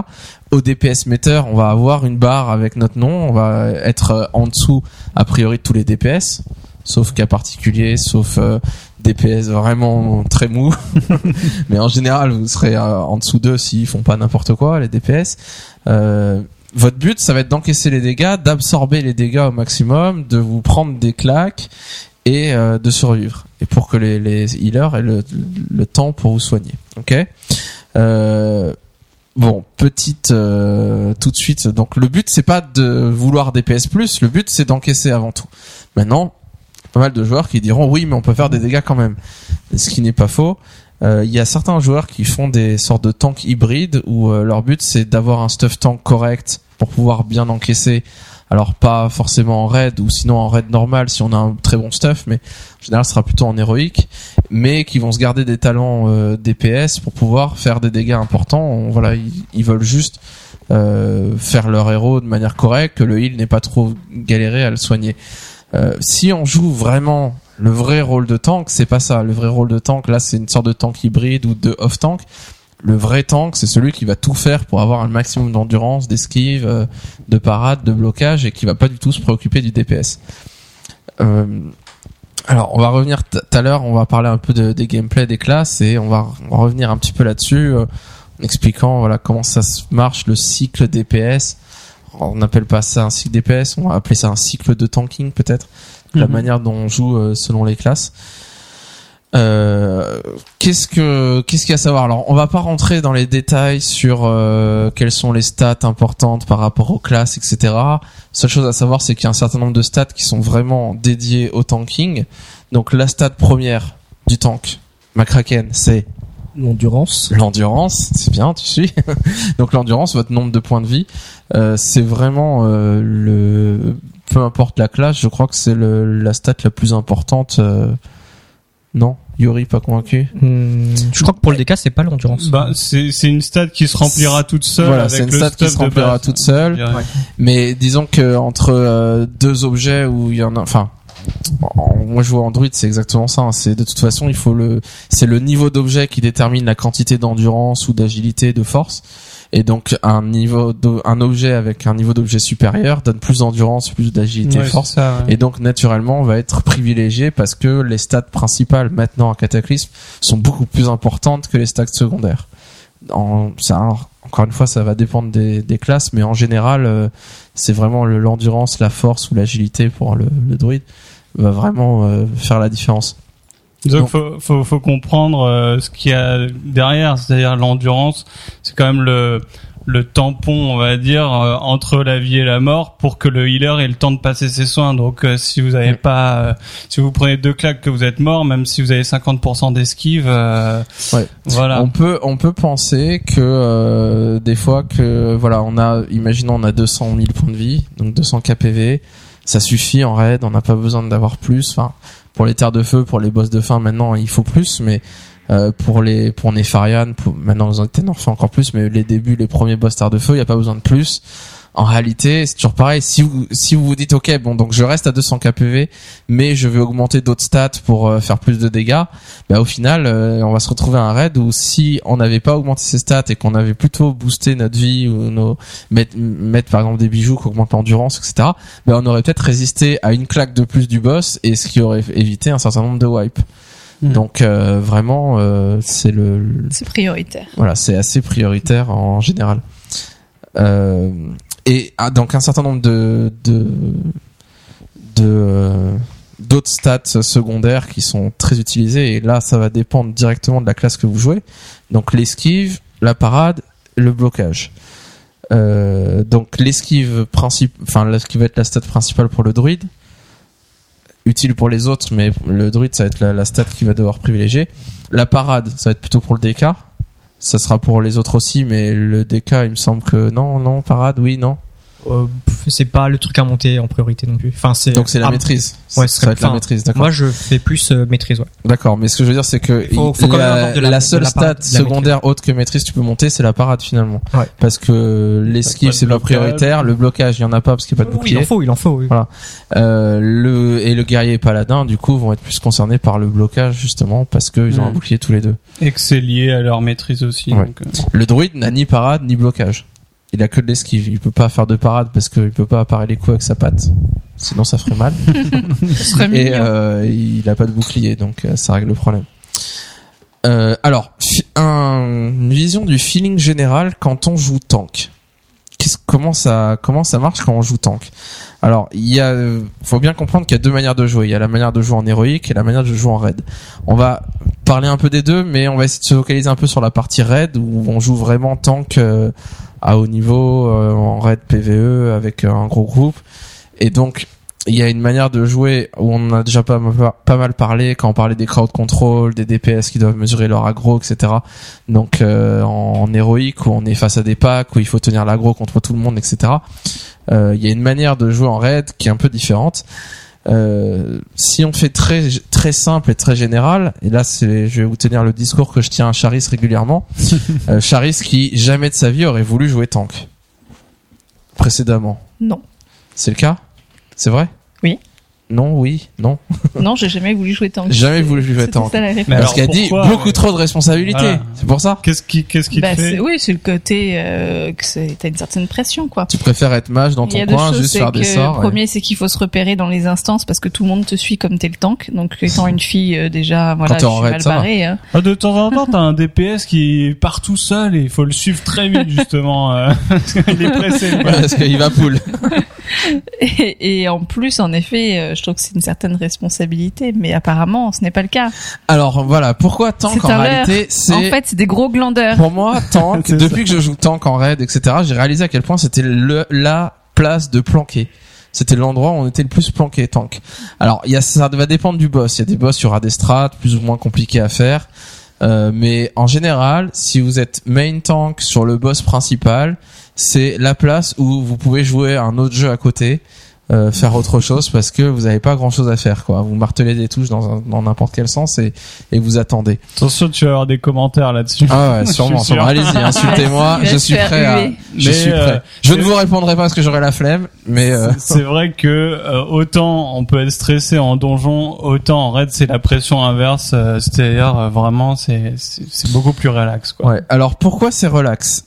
Si on compare euh, tank, DPS et heal, les les heals, c'est le truc le plus récent de la Terre en théorie. Ils ont, ils doivent surveiller des barres de vie. Ils jouent au jeu et en même temps ils surveillent des barres de vie. Dit comme D'accord. ça, euh, c'est pas très inquiétant. D'accord. Hein. Surveiller Non, mais les barres de vie. euh. Ils ont deux choses à faire. Ils doivent regarder ce qui se passe. Ils doivent regarder ce qui se passe euh, dans le combat. Donc ils doivent être concentrés sur le jeu et en même temps ils doivent surveiller les barres de vie. Les DPS, qu'est-ce qu'ils doivent faire? Les DPS, ils doivent surveiller ce qui se passe dans le combat, donc ils jouent au jeu, hein, comme les heals, comme tout le monde, et ils doivent avoir un bon cycle et faire les choses dans le bon ordre pour être sûr de monter au DPS meter et pas être derrière le tank, euh, ce qui est la honte ultime. Tank, qu'est-ce qu'il a à faire? Il a juste à jouer au jeu. Il a pas de cycle très compliqué. Alors, on va revenir là-dessus, ça va être très euh, on va nuancer un peu. Mais il a pas de cycle très compliqué à suivre, à devoir à tout prix être opti, sinon il va baisser en Vu DPS, que sa etc. priorité, c'est Et il a surtout pas à regarder les barres de vie. Donc si si vous voulez, un tank qui jouerait pas excellemment bien, qui jouerait juste normalement sans se prendre la tête, bah il a juste à taper, à taper, à taper, un peu n'importe comment pour garder l'aggro. et puis il attend quoi. Il attend. Il a même pas. Il a. Alors si on veut bien jouer tank, on va avoir beaucoup plus de choses à faire. Mais de base, si on est un joueur moyen et qu'on n'a pas envie de se casser les pieds, euh, c'est vraiment le rôle qui va être le plus. Moi personnellement, depuis que je joue tank, c'est le rôle où je je suis le plus dans le jeu et pas je ne regarde pas le méta-jeu donc l'interface. Je suis dans le jeu vraiment. Je regarde ce qui se passe à l'écran plutôt que regarder soit des barres de vie, soit mes sorts, à être sûr que je suis dans le bon ordre et que je regarde le DPS meter, comment ça bouge, etc. Pas besoin de regarder ça. Alors bien sûr, on va nuancer tout ça. hein. Euh, je vous le dis tout de suite, commencez pas à m'insulter en disant oui, mais non, il faut être Non mais je, précise quand même l'objectif party tanking, je cite, motiver à jouer tank. Voilà, donc on, il faut, on euh, vous motive. On vous motive. Euh, Bien vendre le produit. donc j'avais j'avais noté sur ma, ma, ma feuille, en gros, tank c'est un truc de glandeur, les heals stress à bien healer, les DPS stress à bien DPS, les tanks glandent en encaissant les coups. Disons que les DPS ils s'entre-déchirent entre eux pour être le premier. Ouais c'est ça, et ils se marrent le dessus tank, les uns. Le tank il sera, il sera il a, dernier il- donc il a rien à prouver le tank, ça va. c'est- de juste survivre. Alors euh, revenons un peu euh, sur euh, les, les, les principales mécaniques qui permettent de tanker et qu'il faut connaître. Alors le, la mécanique principale qui va se passer autour du tanking, c'est ce qu'on appelle l'agro, ou ce qu'en français on a traduit par la menace. Alors qu'est-ce que c'est l'agro? En quoi ça consiste? Tu Comment ça monte? C'est la menace? Mmh, la gros, oula, le terme le plus difficile à définir, je crois. c'est quoi l'agro? L'agro, c'est la menace générée par une personne envers les mobs ou les boss. Ça faisait très dictionnaire. Kraken très sérieusement. Je dirais que c'est euh, Sandico. Il vient de se réveiller et paf. Ça vient d'où le terme agro déjà c'est la rage que le monstre virtuel euh, a envers toi particulièrement. C'est l'agressivité. L'agressivité du boss envers un joueur. euh, Ouais. Agronomie. N'importe quoi.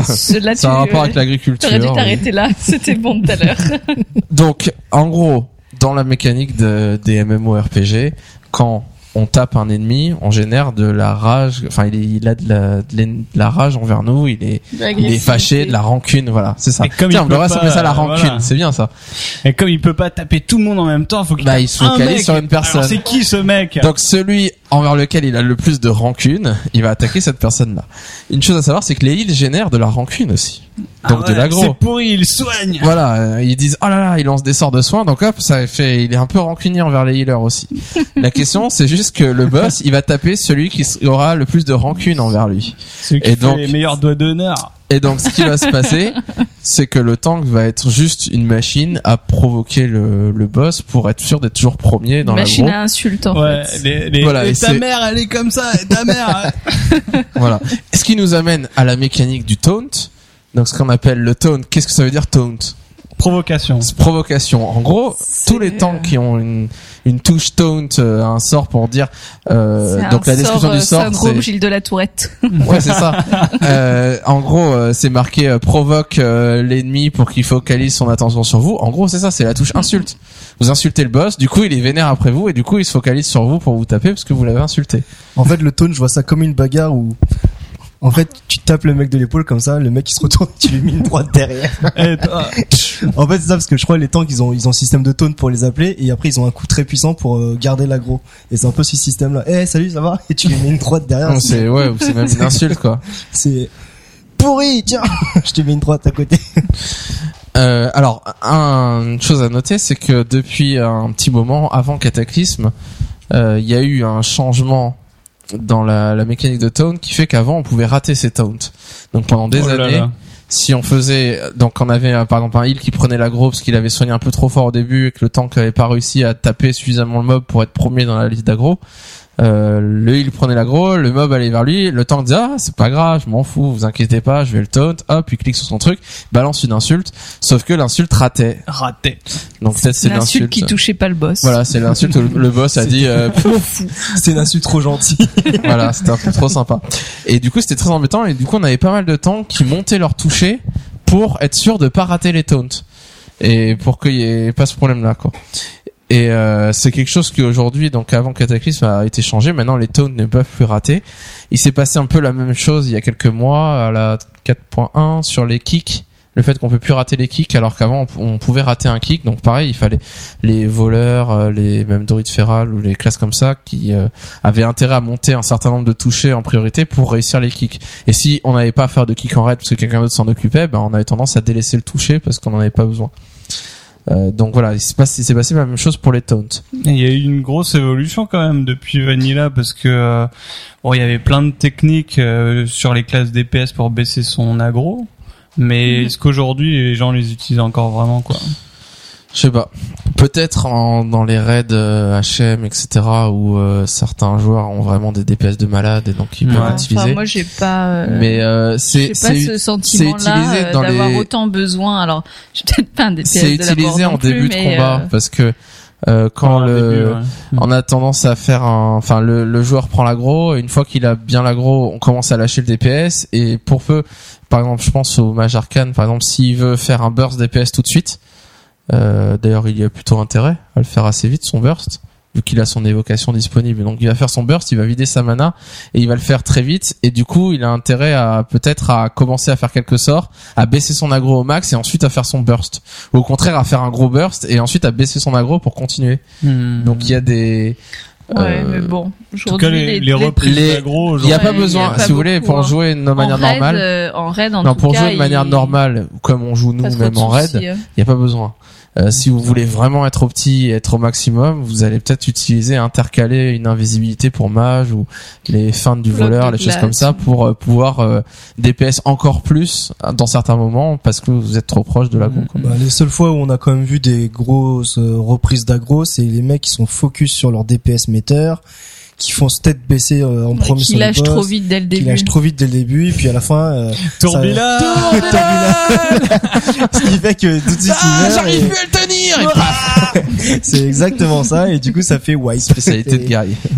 Je crois que en heal, enfin en prêtre en tout cas, moi j'ai, enfin j'ai souvent tendance à lancer un heal euh, trop tôt quand le, Ouais, le temps mais- il, il prend un Ouais. pack. Ouais, ouais. Du coup, euh, je fais souvent des disparitions. Mais, Quand je euh, jouais heal à l'époque Vanilla, voilà. je me faisais tout le temps avoir par ça. Le heal, euh, déjà par ça, mais parfois on avait des cas où pendant un combat, un healer, il est tellement plus que la, ce que le tank générait qu'il reprenait quand même l'aggro, alors qu'aujourd'hui, un une reprise d'aggro par heal en Ouais. milieu de combat, Non, ça Je n'existe pense que ça se voit plus. quasiment plus, ouais. Donc le prêtre, son truc oublie, euh, ça sert à rien. Bah, euh, en donjon, Début oui, mais euh, En sinon. PVP, il y a un voleur qui t'attaque, tu oublies, hop, c'est bon. ça, Non. ça marche pas malheureusement. Euh, ok, alors il y a un certain, il faut, si on veut jouer tank, pour jouer vraiment bien, il faut savoir à peu près l'aggro qu'on génère par rapport au sort qu'on a. Chaque tank a au moins une technique qui est sa technique de base avec laquelle il va taper et qui va générer beaucoup d'aggro. D'autres techniques vont en générer un peu moins et du coup c'est important de savoir ça pour pouvoir voilà si on voit qu'on va bientôt faire de l'aggro on voit euh, sans même avoir un, un add-on spécial qui mesure l'aggro, on voit si notre aggro on a de la, de la marge ou pas avec le pourcentage au-dessus de du du de la, du portrait du boss. Et donc si on voit qu'il y a un joueur qui serait un peu proche de nous, ben voilà, il faut faire attention à bien utiliser de rapidement la technique euh, qui permet de générer un maximum d'aggro. Donc c'est quelque chose qui- qu'il faut connaître un peu, mais qu'on va euh, on va s'en rendre compte naturellement euh, co- comment ça fonctionne au fur et à mesure qu'on jouera tank. Une autre mécanique de jeu importante, peut-être la plus importante euh, qu'on va utiliser en raid notamment, un petit peu en héros, ça sera utile, mais en raid c'est vraiment indispensable. Ça va être euh, ce qu'on appelle euh, les CD. Alors qu'est-ce que c'est les CD Ce qu'on appelle communément les CD. Des Ce cooldowns. ne sont pas des compacts disques. Non, zut, j'allais faire la blague. Des cooldowns. Les cooldowns. Alors qu'est-ce que c'est les CD Comment vous définirez ça les cooldowns? C'est quoi les cooldowns? Ce Tout le monde a des cooldowns. Des techniques qui sont hors cycle, mais enfin parce qu'ils ont un temps de recharge supérieur à la moyenne. Donc toutes les classes ont des CD. Voilà. Même les classes DPS ont des certaines techniques qui se régénèrent toutes les 3 minutes et qui permettent de EP le DPS par exemple. Voilà, qui euh, octroie un énorme bonus en général à, à, à votre fonction principale pour les Tout- DPS, DPS, pour les Tout à l'heure, tu l'avais dit, euh, évocation pour les mages, euh, ça, ça nécessite un cooldown. Ouais, c'est un CD Ouais. par exemple. Donc il y a un cooldown, il y a un temps de recharge. Maintenant pour les tanks, on va parler des CD un peu plus spécifiquement en parlant donc des techniques qui ont un temps de recharge et les tanks, leurs techniques à temps de recharge vont être principalement des techniques qui permettent de mieux encaisser pendant une certaine période. Donc par exemple, pendant 15 secondes, euh, vous allez vous prendre euh, 50% de dégâts en moins. Ou pendant euh, 10 secondes, vous allez avoir 20% de dégâts en moins. Ou pendant euh, 20 secondes, vous allez avoir 30% de points de vie en plus. Donc c'est quelque chose qui revient régulièrement, toutes les 2 minutes, toutes les 3 minutes, vous allez pouvoir le faire. Euh, mais du coup, il va falloir savoir connaître, par exemple, le boss de raid, savoir quels sont les moments où on va prendre plus de dégâts, surveiller un peu sa vie pour voir s'il y a les heals, euh, il galère plus à un moment très spécifique, bah, claquer un CD. Donc quand on dit claquer un CD, ça veut dire utiliser un cooldown défensif. Donc pour euh, soulager les heals et qu'ils puissent tenir pendant le moment où c'est compliqué. Euh, donc ça va être quelque chose que euh, que vous entendrez tout le temps, les gens qui disent euh, euh, vas-y claque un CD ou casse un CD euh, parce que là je suis en galère. Par le heal qui vous dit ça. Mm. Donc ça veut dire voilà gardez bien vos CD pour le bon moment. Et ça va être une des mécaniques les plus importantes à mon avis en raid notamment C'est ça. de bien ça change tout quand euh, pour les heals notamment ça change tout d'avoir un tank qui sait quand mettre ses CD dans quelle phase du boss il faut les garder euh, pour euh, pour survivre je prends un exemple Euh, si vous faites le premier boss des terres de feu Shanox donc euh, Shanox pendant les, la première partie du combat il va vous faire très peu de dégâts si vous tankez Shanox hein. donc euh, il va vous faire très peu de dégâts et puis euh, il y a une deuxième phase où il va en faire un peu plus et une troisième phase où il va faire beaucoup plus et si le tank meurt, c'est wipe parce que euh, y a pas, il peut pas, quelqu'un peut pas reprendre l'aggro. euh, le, si on reste le tank, il pourra pas taunt. Il est insensible au taunt, donc du coup, euh, il va tuer les uns après les autres les gens dans la liste d'aggro. Donc en gros, le premier DPS, euh, celui qui est au premier DPS meter, il va crever. Le deuxième, le troisième, peut-être les heals, euh, etc. Donc il faut surtout pas que le tank meure. Et du coup, euh, on a, on va garder les cooldowns les plus importants qui permettent de réduire le maximum les dégâts pour le, la phase 3 parce que je prends l'exemple de druide on a un cooldown qui dure euh, je sais plus une quinzaine de secondes non peut-être 12 secondes mais avec le bonus T11 on, il est augmenté à 16 secondes quelque chose comme ça ou 18 et qui réduit les dégâts de 50% donc si vous avez vos dégâts réduits de 50% en gros vous êtes intuable. Parce que tout d'un coup vous, prenez la moitié de dégâts en moins donc les soigneurs ils vous soignent ils vous remettent full vie très facilement et vous restez pendant 16 secondes euh, euh, immortel quoi.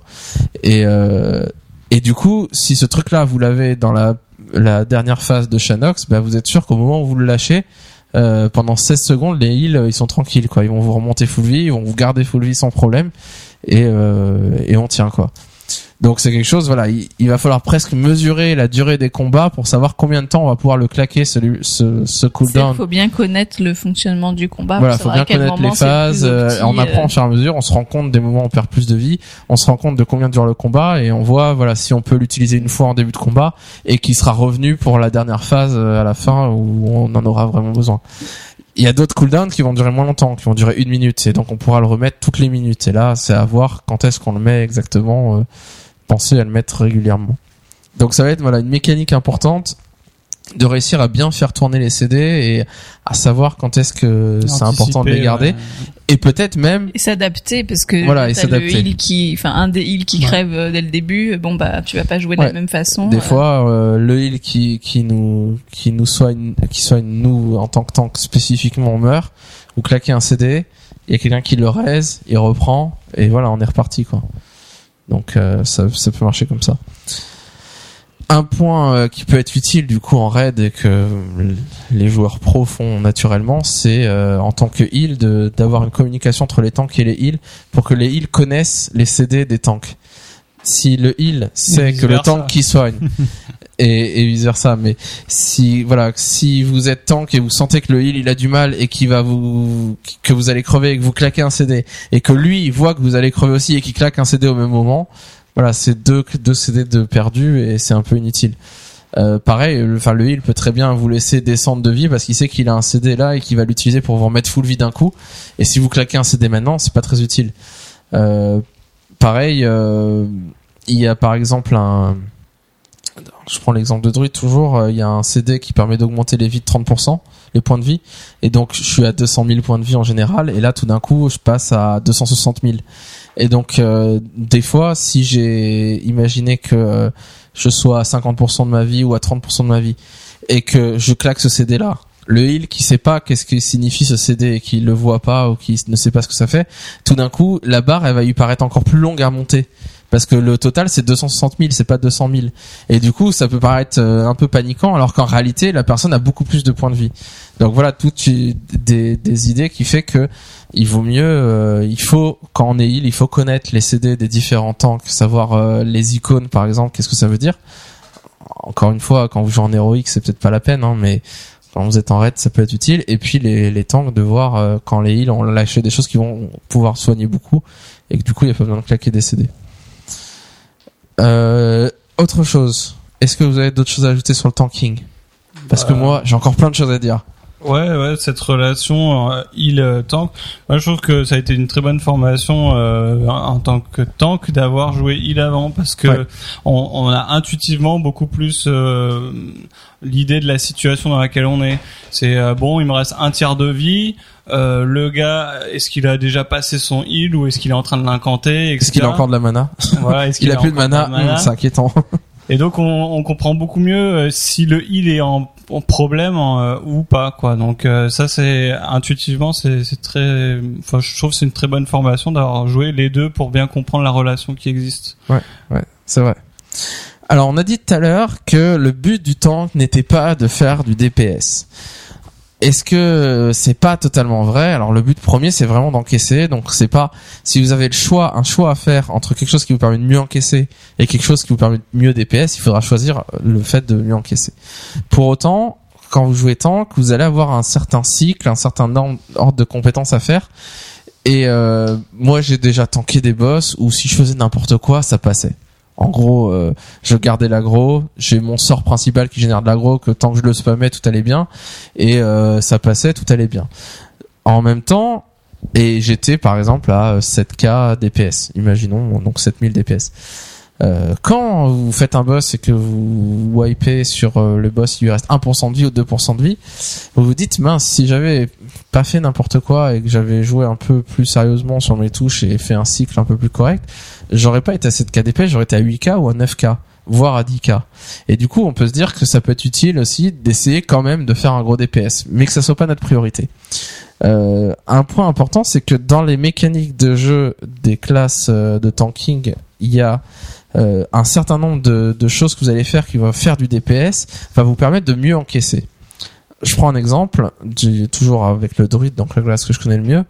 Euh, vous avez, en gros, vous mettez un dot qui se stack sur euh, le, boss une fois, deux fois, trois fois. Et ce dot, vous pouvez le consommer pour faire un, coup qui vous donne un, do- un buff qui augmente vos critiques de 9%. Donc c'est une mécanique, en gros il faut le, on met les trois stacks et puis on, on met le, le buff sur nous et ça enlève les trois stacks et du coup au fur et à mesure on remet les trois stacks pour toujours avoir ce buff là qui reste.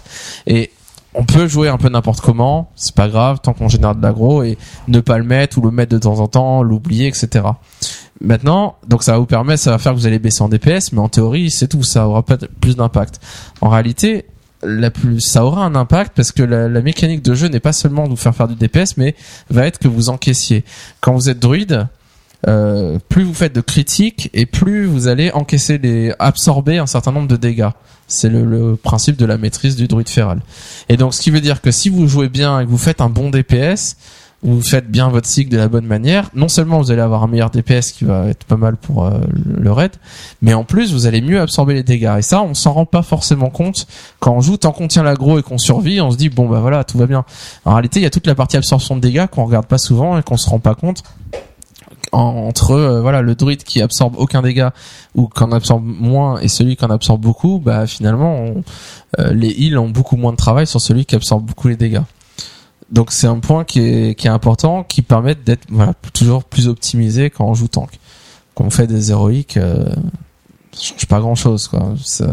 Enfin c'est si vous avez un stuff correct, il n'y a pas besoin aujourd'hui de d'être complètement optimisé dans dans ce ce sens-là. Euh, alors si on revient un peu euh, petite séquence nostalgie vite fait sur euh, les choses qui fondamentales qui ont changé vis-à-vis du tanking au cours des patchs, au cours des extensions. Euh, Est-ce que Charis, tu peux nous dire quelle était la seule classe qui pouvait tanker avant euh, avant Burning Crusade? Ouais, je peux, je peux, je peux. Le guerrier. Le guerrier. Pourquoi le guerrier? GG. Alors pourquoi il y avait que des guerriers qui tankaient? Bah, c'était leur rôle. Toi, t'es guerrier, tu tankes. Euh, bah, c'est la tradition du jeu de rôle. Euh, À la base, euh, bah voilà, Le guerrier, le c'est guerrier, le bourrin le prêtre, grosse armure. et le voleur Voilà, ou c'est le ça. magicien, voilà. Voilà, donc c'est euh, classique. Il n'y avait Euh, pas de DK, il n'y avait pas de donc il y avait paladin pas de dans DK. la horde. Il n'y avait pas de paladin dans la horde, donc c'était seulement dans l'alliance. Et il jouait pas tank. Pourquoi? On disait que c'était des mauvais guerriers et des mauvais healers, donc. euh, Ouais, donc il était, il était juste mauvais. Ouais, alors il y a une notion vraiment de stuff où à l'époque le paladin était fait pour healer, comme le chaman était fait pour healer, et du coup le seul stuff qu'on trouvait pour paladin ou pour chaman en raid, c'était du stuff heal. Il y avait pas de, il y avait pas plusieurs types de T1, de T2, c'était le, le même. Et Druid, c'est pareil. euh, Et Druid, l'inverse du c'était la même chose, c'était un heal. C'était un heal exclusif. Euh, D'ailleurs, chose intéressante, quel était le heal de base? Alors, on fait une petite parenthèse. C'était quoi le heal euh, de base dans World of Bah, Warcraft au début? prêtre. Le prêtre? Pas seulement le prêtre. C'était prêtre et druide. Si vous regardez la notice de World of Warcraft, la toute première de la première boîte pour ceux qui l'ont, il y a un descriptif des classes. C'est là que vous vous dites que je suis un grand malade parce qu'il Non, y a personne qui a lu cette notice. Eh bien si, je l'ai lu au moins feuilleté euh, et il y a marqué guerrier, euh, rôle de tank, etc. Il y a marqué euh, chaman, rôle de assist heal. Ça sert à healer, mais c'est pas un soigneur principal. Et ça fait d'autres choses. faire, ouais. Paladin, c'est pareil, assist heal. Euh, par contre, il y a marqué prêtre, c'est le soigneur de base par excellence, et druide, soigneur de base par excellence. Donc ils avaient vraiment cette conception de un seul type de tank, deux types de healers qui font vraiment c'est leur rôle principal, alors que euh, que druide, on se demande pourquoi est-ce qu'ils avaient décidé que c'était healer euh, par excellence, mais bon, c'était le cas quoi. Ce qu'ils avaient décidé, et puis euh, toutes les autres classes qui étaient une sorte d'hybride, tous DPS ou assist heal. Bon, c'était un jeu un peu bizarre, Vanilla à l'époque. hein. Je dire, le fait de s'imaginer qu'il y, y avait 9 classes à l'époque, non, 8 classes. Il n'y avait pas le paladin ni le chaman dans l'alliance à Horde, et il n'y avait pas le DK, donc il y avait 8 classes. Ouais. Et qui est un seul tank, ça veut dire qu'il y avait euh, voilà un, un joueur sur 8 qui était tank. Ouais, Pour les donjons, la pénurie de tank hein. était encore plus importante a priori, quoi, en théorie. Euh, Qu'est-ce qui a changé aussi? Là, il y a une caractéristique qui a disparu quand? Je sais plus, c'était à Cataclysme ou à Wrath of the Lich King. Hmm, Wrath of the Lich King, je ouais. crois. Hmm. Donc une, ca- une caractéristique dont on parlait beaucoup à Burning Crusade notamment, qui était la défense. Qu'est-ce que c'est la défense? Enfin, je me rappelle plus. je sais que ça Qu'est-ce que ça faisait? Je joue mage. Alors, je, je me base sur mes souvenirs. Hein, euh, Pardonnez-moi si je fais des erreurs, mais en gros, la défense, le concept, c'était de, de ne pas prendre de coups critiques. Donc, Ah oui, ça ouais. réduisait la probabilité Ouais, que ouais. les boss vous donnent des coups critiques. Alors, je pense que ça a évolué, après, qu'il y a eu euh, un moment où ça voulait dire autre chose, mais une grosse partie du jeu, notamment Burning Crusade, c'était ça. C'était euh, la défense, c'est euh, réduire la probabilité qu'un boss vous mette un coup critique. Et du coup, en réalité, les coups critiques faisaient tellement mal dans les donjons que euh, si vous étiez pas capé à avoir le maximum pour que vous ne preniez plus de coups critiques, bah vous allez crever très vite parce que dès que le boss allait faire un ou deux coups critiques d'affilée, vous étiez mort. Parce que voilà, un coup qui tape le double, pour peu qu'il en fasse deux ou trois d'affilée, c'est fini. Euh, donc il fallait à tout prix, même pour faire des héroïques, il fallait être capé défense. Et donc c'était, moi j'ai le souvenir à Burning Crusade qu'il fallait 540 points en défense et que donc c'était euh, voilà tant que vous étiez pas euh, si vous alliez en instance en disant je suis un tank euh, voilà je, je viens de refaire mon template euh, c'est bon je suis prêt j'ai lu les guides et tout et que vous creviez vite vite vite au bout d'un moment il y a des gens qui disaient mais t'as combien en défense? Et là Ouais. c'était pas 540 tout le monde quittait le groupe tout de suite c'était euh, c'est pas la peine on pourra rien faire quoi il, il va tomber comme une mouche euh, tout le temps quoi Donc c'était quelque chose vraiment, euh, c'était compliqué d'atteindre 540 défenses euh, Mhm. à l'époque Burning Crusade euh, rapidement. euh, voilà, fallait déjà, fallait vraiment travailler sur son stuff avant de pouvoir être tank. Alors que DPS, ça allait, il y avait pas besoin de tant de blocs que ça. À Lich King, il y avait plus, c'est ça? Euh, à Lich King, euh, je Non, crois qu'il y avait pas. encore la défense, mais qu'il c'était me pas le même concept. Parce qu'il me semble qu'à l'époque, Ouais. enfin quand j'avais commencé, enfin quand j'ai commencé le jeu, que j'étais arrivé 80 et que je faisais des donjons et que des tanks prenaient cher, il y avait encore cette notion de Ouais. défense parce qu'il y avait Mais en fait, ce qui se ça. passait, c'est que si je me trompe pas, quand tu quand tu remplissais ton arbre de talent de tank, par défaut, ça te montait ta défense à 540. Enfin, c'était pas 540, c'était plus le même palier, mais ta défense était montée suffisamment pour pas prendre de coups critiques. Ouais. Non, mais mais la défense existait encore et on pouvait en avoir. ce que je veux dire par là, c'est qu'il y avait quand même cette notion de des 540 points. Est-ce que tu étais capé défense? Parce qu'il me semble, Ouais. dans mes C'était pas souvenirs, 540, mais t'étais capé défense. quand je faisais des, quand je faisais donc les donjons héroïques, enfin les donjons, euh, il y avait toujours cette notion de de est-ce que t'es capé défense, etc. Ouais, ouais, capé def. Ouais, c'est vrai. Et donc à Cataclysme, ils ont supprimé ce truc-là en disant après tout ça sert à rien ce truc euh, à, partir à partir du moment où un joueur décide d'être tank et remplit son arbre de talent, bah il faudrait que ça soit possible pour lui de tanker. Euh, peut-être qu'il n'y arrivera pas parce qu'il a pas de stuff etc mais que ce soit possible et du coup ils ont rajouté dans chaque arbre de talent en défense euh, de, des quatre classes qui tankent un talent spécifique qui en gros augmente votre euh, capacité à éviter les coups critiques des boss et donc euh, je crois que c'est 6%. À partir du moment où vous avez 6% d'évitement des coups critiques des boss, bah vous êtes capé défense et vous prenez plus de coups critiques. Donc l'idée c'est ça. Et donc chacun a ce talent-là qu'il faut prendre à tout prix. Si vous le prenez pas, vous pouvez juste pas tanker en héroïque ou en raid. Euh, Qu'est-ce que juste un petit point sur euh, qu'est-ce que Blizzard prévoit pour le tanking dans les prochains mois, dans les prochains les, améliorations qu'ils veulent faire?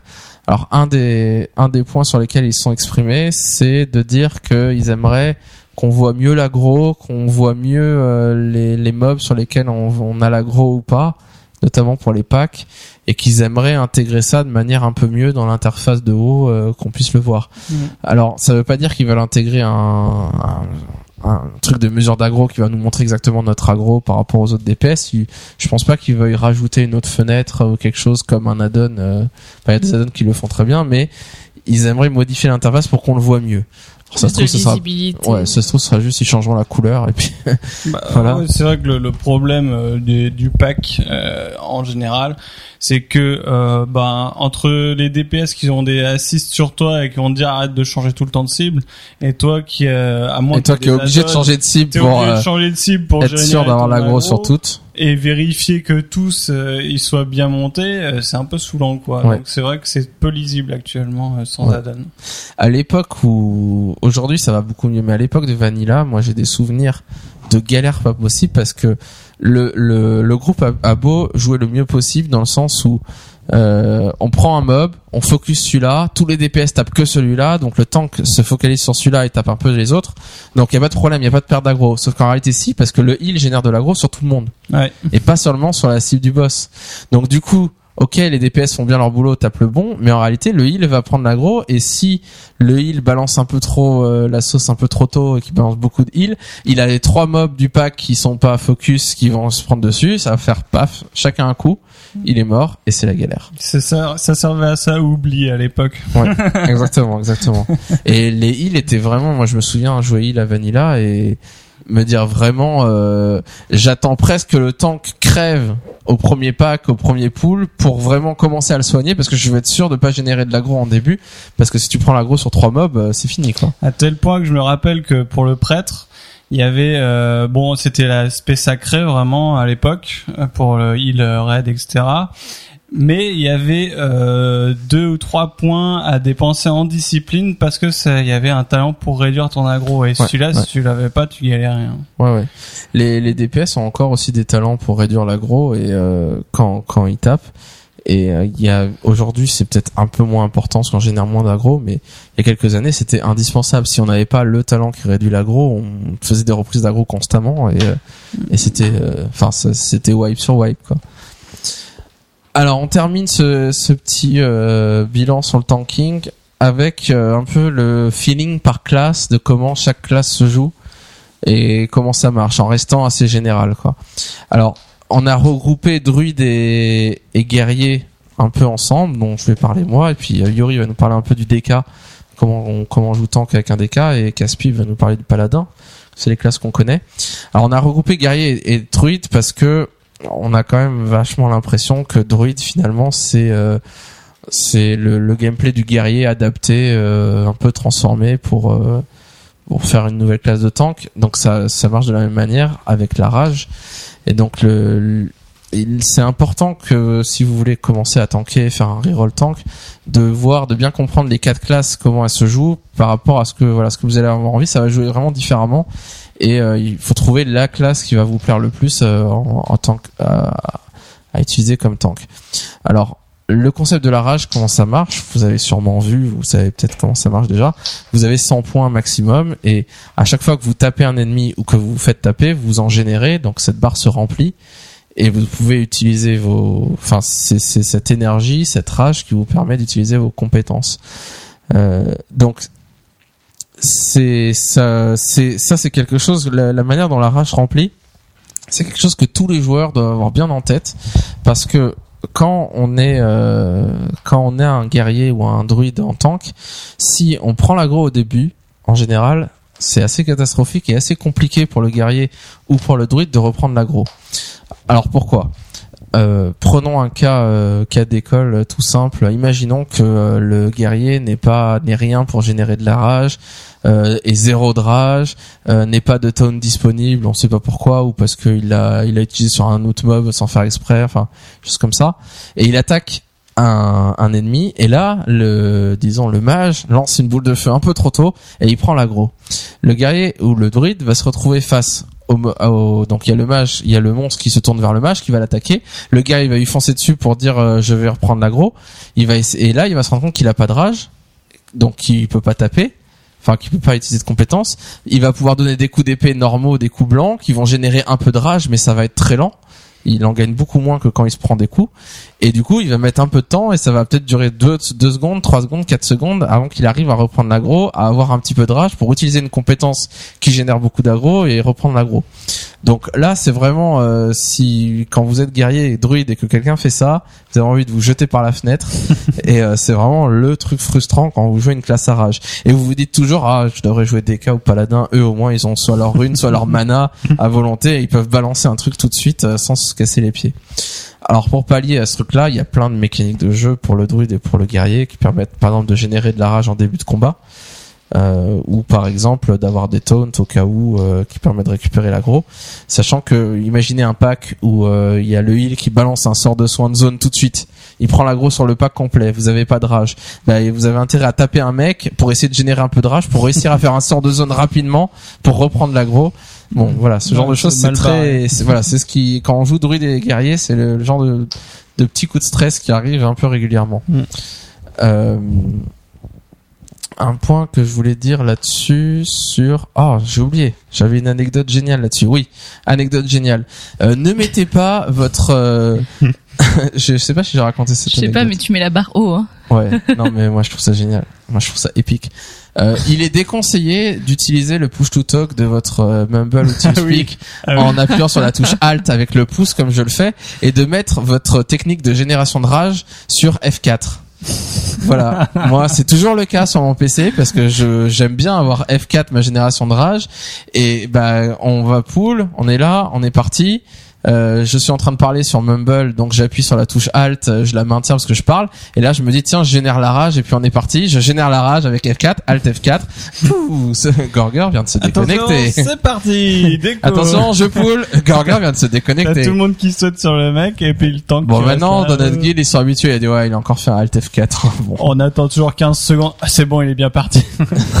Disons t'as les doigts longs quand même pour aller jusqu'à F4 hein. Euh je trouve. Oh non, non. Je mets pas de raccourci sur les F, moi, perso. Ah si, moi, j'ai... Si. C'est quoi ton clavier hein 1, 2, 3, 4, F1, F2, F3, F4. C'est le principal. Euh, alors, comment est-ce qu'on joue? Est-ce que j'ai tout dit sur euh, Ouais, là, bon, voilà. Le principe du guerrier druide, ça va être gérer la rage un peu. On a quelques compétences qui vont vider la barre de rage, donc on va utiliser quand on en a beaucoup. Quand quelque chose qui est peut-être un peu frustrant, mais ça, évolue avec le stuff, ça évolue beaucoup. C'est quelque chose sur lequel ils ont beaucoup travaillé à Cataclysm. C'est le fait que en réalité, on gère la rage, mais en raid, on se prend des claques tellement énormes que notre rage est tout le temps pleine. Et donc, ils ont réussi à quand même modifier ça, que on n'est pas à full rage. À of the Lich King, quand on jouait guerrier ou, ou druide, des fois, on passait tout le combat 100 de rage et on n'arrivait jamais à la vider cette barre. Maintenant, on a des compétences qui vraiment diminuent la rage fortement.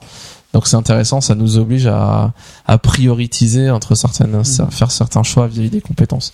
Est-ce que tu, euh, moi j'ai une question parce qu'en fait dans mon choix de reroll tank j'ai pris paladin justement pour éviter le guerrier et le druide qui à cause de ce problème de rage et je voulais savoir est-ce qu'aujourd'hui sur le pack etc tu as assez de compétences enfin toi dans ton sentiment tu as assez de compétences pour euh, maintenir un pack ou reprendre un pack si ça tourne mal? Non, clairement non non, c'est la galère. En, en même temps, en Non, il y a, il y a des moyens. Il y a, bah, il y a toujours l'histoire de génération de rage. Et puis, ils ont changé. Je crois qu'à Cataclysm, ils ont changé le fait que quand on tape un mob, on génère beaucoup plus de rage qu'avant. Avant, on générait rien. Mais vraiment pas grand chose et du coup euh, on faisait un taunt et si le taunt ratait parce qu'à l'époque le Lich King ça pouvait rater bah ça pouvait être vraiment euh, vraiment Catastrophique, catastrophique, quoi. on est là et pendant 5 secondes 6 secondes 7 secondes on n'arrive juste pas à reprendre l'aggro et donc les gens commencent à crever les uns après les autres jusqu'à ce qu'on arrive à reprendre l'aggro ton Mais, aggro. euh, Aujourd'hui, on tape, on fout un coup, deux coups, et là, euh, en général, on a assez de rage pour balancer un sort de zone et reprendre tout, quoi. Mais pour info, avant que tu me dises que tu me, enfin, à- à l'époque où je connaissais pas encore euh, bien le jeu et que tu me dises que justement les guerriers et les druides généraient de la rage, moi ça m'arrivait, donc c'était encore à l'époque de Lich King, hein, mais euh, de balancer un sort en, pro- en premier, donc euh, Pas toujours, bien. mais toujours en focus euh, la cible du tank quoi. Ouais. Donc du coup, moi je prenais l'aggro et nous normalement certains DPS comme les chasseurs, les voleurs, ils ont un sort pour par, par exemple euh, Ouais. disparition ou, Ouais, euh, ouais. ou fin de la mort etc qui fait que du coup nous on disparaît, on perd l'aggro et normalement en, lo- en logique comme c'est le, le tank qui, a le la la- l'agro seconde parce que justement on lui a volé l'agro c'est lui qui reprend l'agro. Et du coup c'est fait que lui il, peut, il, il se refait Ouais, enfin, c'est Ouais, risqué alors c'est même, pas hein. c'est pas une histoire de disparition enfin c'est juste que le chasseur et le voleur ont des compétences qui, qui fait que quand ils tapent la rage est transférée au, au guerrier. Donc ça lui génère beaucoup de rage au début en fait. Oui, oui, Beaucoup mais moi, de- je prends- d'aggro, je- pas je de rage. Je prends mon exemple pour moi, d'aggro. ça veut dire que moi, j'avais lancé une boule, enfin, je lance une après, boule tu comme lances quelconque, et tu fais Invisibilité, invisibilité je tout lance de suite. invisibilité, donc, bah à quoi ça sert bah, du coup, bah, attends deux secondes tu te lances ton invisibilité et lance de c'est après. perdre l'agro, justement, justement, enfin, je me rends compte que je prends l'agro et Donc, du le coup, euh, mieux, c'était de Ouais, laisser les- le alors temps attends, commencer. ça c'est ça c'est pas un truc à faire. hein. Les les chasseurs et les voleurs, ils font pas une perte d'aggro. Ils génèrent de l'aggro pour le tank. Donc si tu veux, ils permettent au début d'être très élevés. c'est des C'est des compétences, voilà, c'est et- des tournements et ficelles du métier. oui, oui, c'est ça du métier Où le but, alors ficelle du métier, faire attention parce que ça dure 15 secondes ou 10 secondes et après ça reset l'aggro. Donc il va être très élevé pendant un moment, donc au début ça lui permet de s'installer pendant 10 secondes tranquille. Mais euh, l'aggro elle diminue, donc euh, faut pas Hmm. trop partir euh, sur euh, c'est bon il a plein d'aggro, euh, je peux être euh, juste, euh, faut avoir de la marge. euh, donc c'est c'est très c'est pas pareil que l'invisibilité. L'invisibilité c'est plus comme euh, oubli du prêtre ou comme euh, le feinte du voleur où leur but c'est de baisser leur aggro. Donc c'est quand ils se rapprochent un peu trop. Le but c'est quand ils se rapprochent un peu trop, ils diminuent. C'est pas je, je dépasse donc je l'utilise. C'est un peu euh, bon. Mhm. C'est vrai que actuellement on voit pas très bien si on se rapproche ou pas sans add-on, mais Yuri va nous en parler tout à l'heure. Alors comment est-ce que euh, quel est le feeling autour du DK Comment ça marche quand on tank avec un DK Yuri? Alors le DK, euh, c'est un peu particulier comparé aux autres classes euh, tank, parce que lui, il a pas de de blocage. Du coup, euh, en fait, lui, il est censé encaisser des coups de manière, enfin, plus il encaisse de coups, plus il peut se recharger. Donc ça, c'est une des particularités du tank euh, DK. Donc je sais pas, Ouais. je sais pas si les autres peuvent se régénérer en, en tapant. Non, Non, je crois Non. pas. Ah, donc ouais, c'est propre. Non, non, euh, bah il y a cool. certaines choses qui permettent de régénérer un petit peu, etc. Mais c'est pas une mécanique de base du gameplay. Quoi. Donc en gros, en fait, il a une frappe pour se, re- il a une attaque pour se régène et une attaque pour générer de l'aggro. Et en fait, c'est, enfin, moi je trouve que j'ai l'impression que c'est plus situationnel en fait, euh, Ouais. la manière de jouer le. Selon le- si t'as besoin DK. Ouais, d'aggro voilà. ou si t'as besoin de trégène quoi. Ouais, voilà. Et D'accord. euh, il a un super sort de zone pour prendre l'aggro, ça c'est cool. c'est le la- truc tout la- rouge la là. des euh, compos. la, la. C'était pas cool le début de Cataclysme. Pourquoi parce qu'au début, euh, tu prenais les packs comme ça et tu te faisais un peu one shot parce que justement, euh, t'es plus aussi résistant que. Ah oui, oui. Ouais, Ouais, bah, il fallait faire pas faire les courses Oui. en deux zones. Ah oui. Ouais, ouais.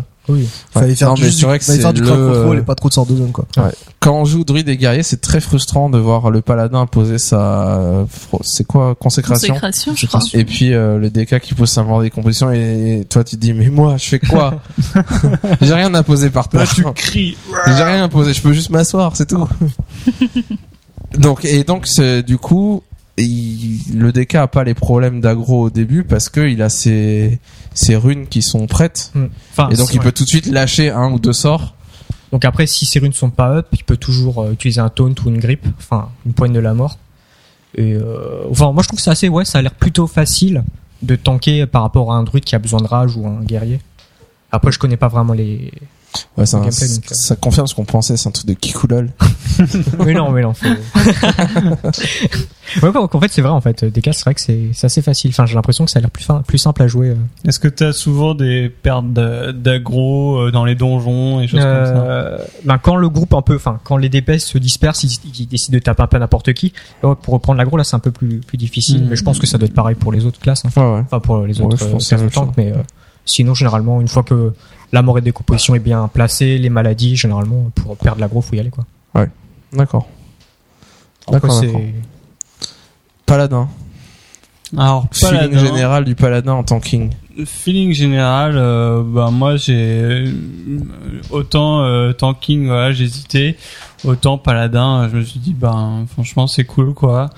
Euh, vous avez remarqué le bouclier euh, déjà qui tape trois mecs en même temps au début de combat, donc euh, en plus à savoir ce bouclier fait un silence, ce qui fait que ben s'il y a des casteurs Ouais, dans les le casteurs groupe, qui restent loin, en fait, ils vont voilà, venir, quoi. vous avez pas besoin de courir après les Ah, casteurs. Et même en combat, en fait, euh, bon, il a 30 secondes de recharge ce bouclier, mais il peut proc aléatoirement. Donc, euh, vous pouvez l'avoir assez régulièrement, toutes les 10 secondes, je pense. Et euh, 10-15 secondes. Et donc, en combat, bah, s'il y a de nouveau un caster qui est loin, etc., vous, vous avez pas besoin de bouger, vous lui relancez votre bouclier, il revient à vous, et ça, c'est génial, quoi. Franchement, c'est un des... Il n'y a pas besoin qu'il soit prêt, le caster. Euh, non, Enfin, parce il n'y a pas que... besoin d'être au cac avec il a le 30 caster. mètres de pour- portée Ah en oui, fait en plus. le, le bouclier donc tu le tapes et ça le silence 3 secondes ça suffit pour que le ca- enfin que Ouais, le, ouais. le caster revienne au cac quoi ça c'est vraiment bien euh, une autre chose qui est bien c'est que bon euh, gestion des ressources euh, la mana on a en fait un sort euh, jugement qui régène euh, la mana. Pour peu que vous oubliez pas de le spammer à chaque fois qu'il est disponible vous avez euh, assez de mana tout le temps quoi. Juste quel saut tu utilises en paladin pour tanker? Il y a un saut spécifique? Oula, alors, euh, ben, nom, mais- alors là, il y a, y a des Il y a un saut spécifique et que quand tu fais le jugement, ça te régène ta mana. C'est ça? Euh, tous les sauts euh, enclenchent jugement et quand t'es en tank, ça te régénera euh, la mana. Je crois que c'est le saut de clairvoyance. non Et alors il y a non mais Non. le clairvoyance c'est Bon, pour peu- plutôt le. Je crois pas. Ouais, donc clairvoyance, c'est En le. fait, heal. on peut switcher de saut euh, en cours de combat si vraiment on est oum. Mais en général, c'est plutôt un saut qui, euh, moi j'utilise celui qui met un dot sur la cible. Comme ça, ça continue à générer de l'aggro sur ma cible principale quand je switch de, de cible, etc. Mais je vous dirais que chaque Ouais, paladin a un peu euh. son, euh, son Ouais. ses choix et j'ai entendu un peu tout et n'importe quoi là-dessus. Euh, D'accord. Même Donc, paladin, tu le joues comme tu le sens. voilà. Alors, j'ai- peut-être il y a un auditeur qui va nous dire, mais non, c'est ça, bien sûr. Euh, Voilà. Bon, bref. Euh, on parle le- d'une manière générale pour faire les zéros, quoi. Ouais. Alors le truc cool aussi euh, avec Paladin, euh, c'est euh, l'AOE, bien sûr, on l'a dit. Il y a premièrement consécration, là, le truc au sol. Euh, deuxièmement, on a euh, deux coups euh, AE, avec chacun environ bon, 8 à, à 12 secondes de, de cooldown, dont un des deux, en fait, qui assomme les morts vivants. Et vous pouvez rajouter un glyphe pour qu'il assomme aussi les draconiens et encore un autre truc. Ce qui fait que ben régulièrement dans pas mal de donjons il est pratique ce glyphe parce que euh, ça permet pendant 3 secondes que tout un groupe de mobs euh, arrête de vous taper et ça pour les heals euh, c'est toujours très bienvenu. Euh, pareil il y a pas mal de cooldown euh, de défensifs euh, pour augmenter votre vos, les dégâts encaissés par votre bouclier. Euh, les 50% de réduction, euh, etc. Donc, euh, je trouve que c'est vraiment une classe tanking très agréable. Euh, on se prend moins la tête qu'avec les autres tanks, je crois. D'accord, d'accord. Euh, bon, bah, on a fait un peu le tour de, de toutes les classes, de la manière de ça jouer. Il y aurait énormément de choses à dire. On pourrait rentrer plus dans les détails. Bon, on a, notre but c'est de parler un peu à ceux qui n'ont jamais joué tank ou qui jouent très peu tank Oui, et, Et puis c'est pas de faire un guide pas. non plus pour chaque classe. hein, Voilà, ça il y a, il y a quoi, des guides très pas- compliqués, très très complets sur chaque classe, sur le forum WoW, euh, dans le sur les forums de chaque classe, sur euh, Mm. voilà comment bien tanker avec telle classe ou telle classe. Et euh, il y a, c'est vraiment quelque chose qui un rôle à part de tanker dans dans WoW qui est vraiment, euh, c'est vraiment quelque chose de différent à jouer, comme le soigneur, quelque chose de très différent à jouer par rapport au Mm. DPS. Oui, je voulais rajouter une dernière chose aussi qui est souvent frustrant pour les joueurs. euh, comme on dit, la responsabilité du tank en donjon, c'est souvent les assignements.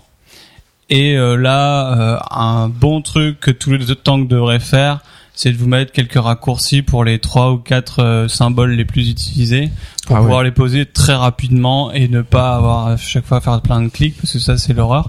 Donc euh, pour ceux qui ne savaient pas, allez dans votre euh, interface avec tous les, la liste des raccourcis et euh, en bas tout de en la bas, page, Ouais, c'est tout en bas, je crois. voilà, vous avez tous les symboles.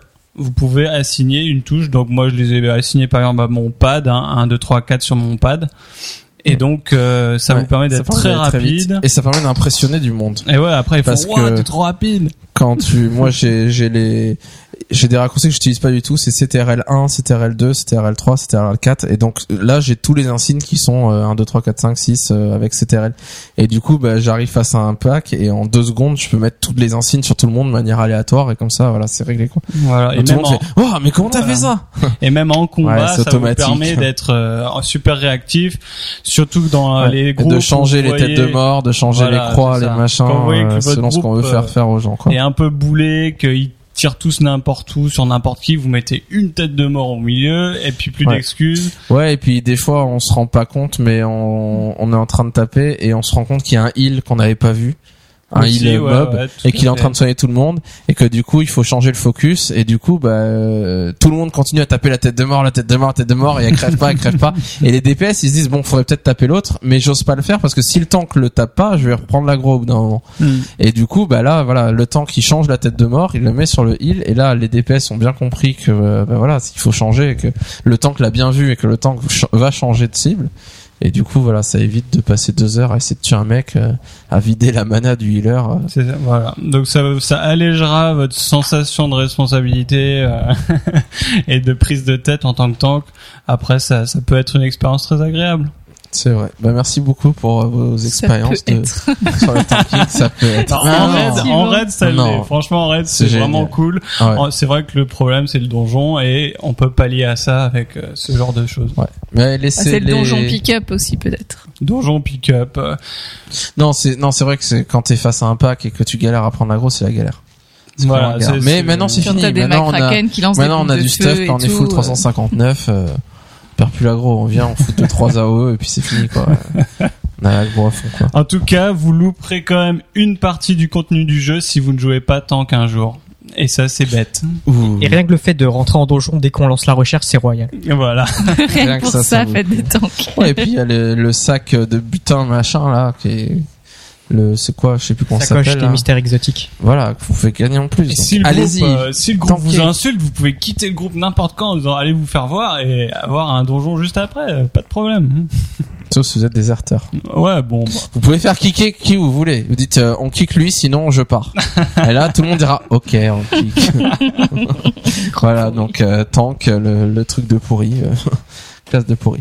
On va passer maintenant à la partie PVP.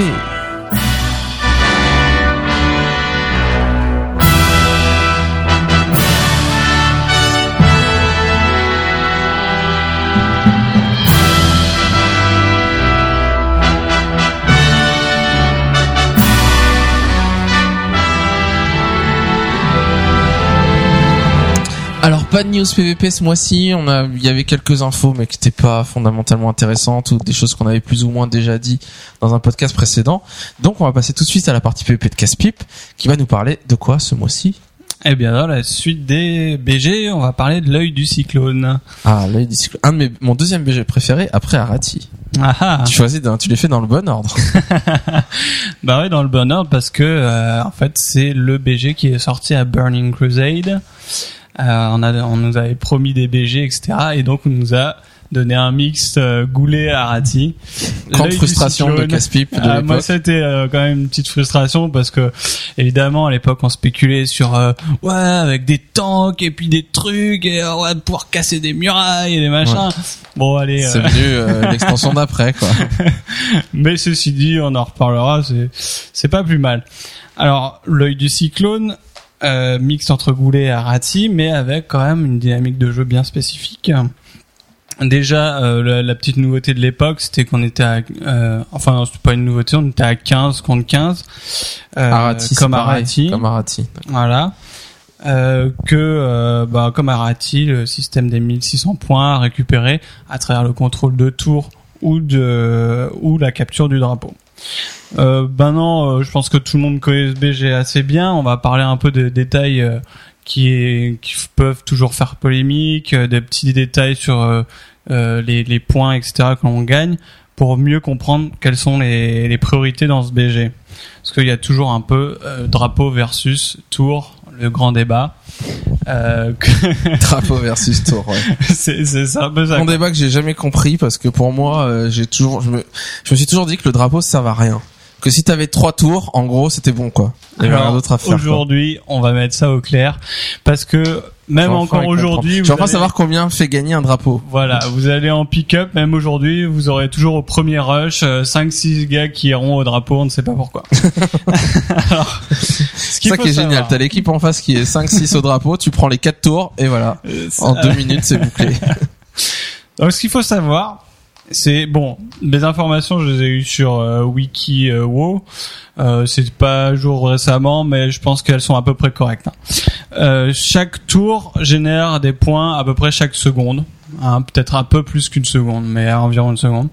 Et donc c'est euh, un peu euh, exponentiel, c'est-à-dire qu'une tour c'est un point par seconde, deux tours ça sera deux points par seconde, trois tours 5 points par seconde et 4 tours 10 points par seconde. Ouais, donc c'est vraiment énorme si on a trois tours. quoi. Voilà. Trois tours ou quatre tours. Les drapeaux.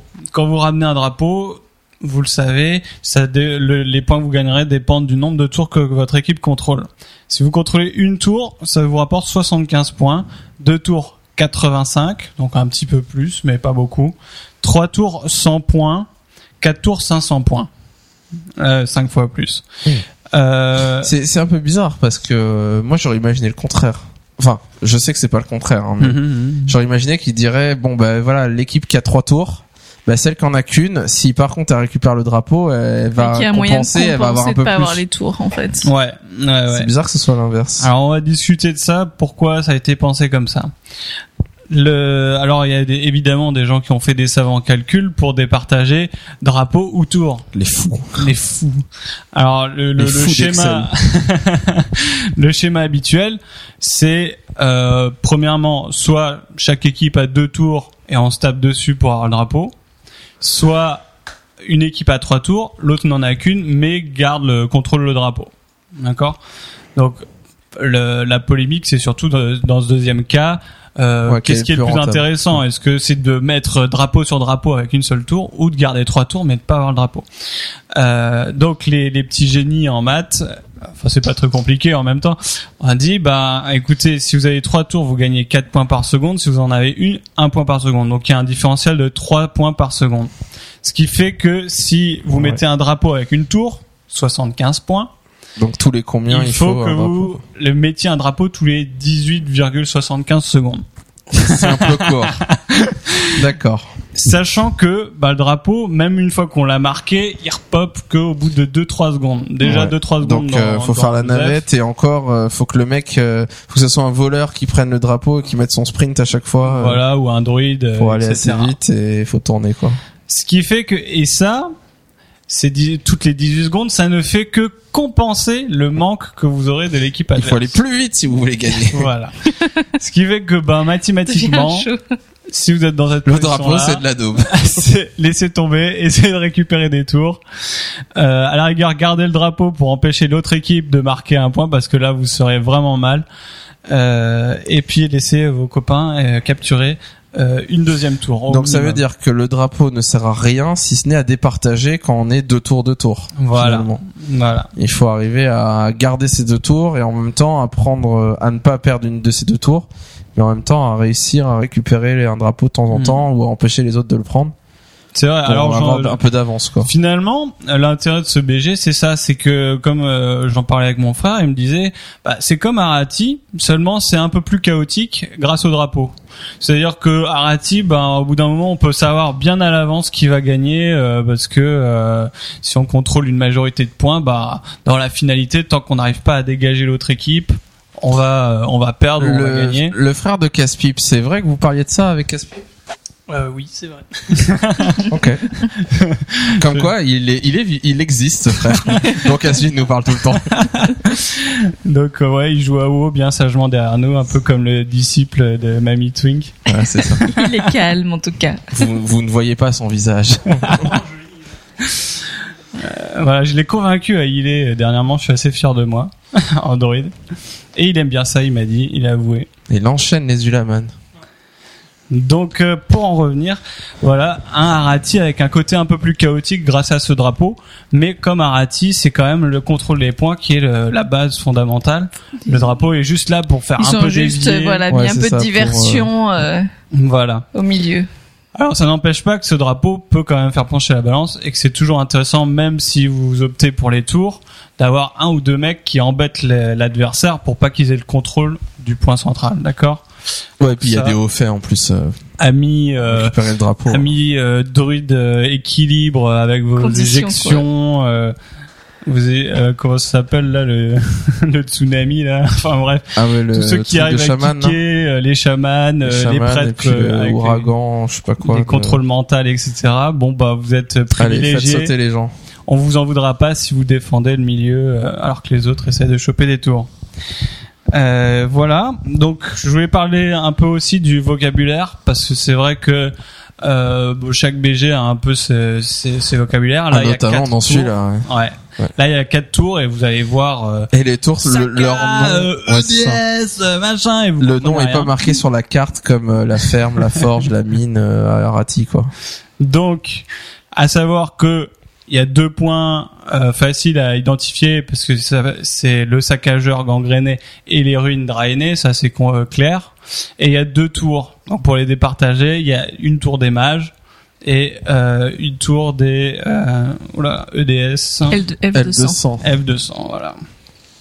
Donc euh, côté Ouais, horde, euh, ouais. le saccageur c'est le gros géant voilà, que vous voyez. Donc et la- Saka, quand quelqu'un dit Saka, il parle du saccageur, Du donc ce saccageur gros robot euh, Tout noir, De. Burning euh, Crusade. ouais, de Burning euh, Crusade.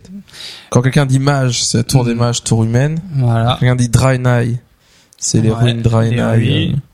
Et, quand on dit ça- EDS ou L200, c'est F200, euh, c'est la, tour. L200.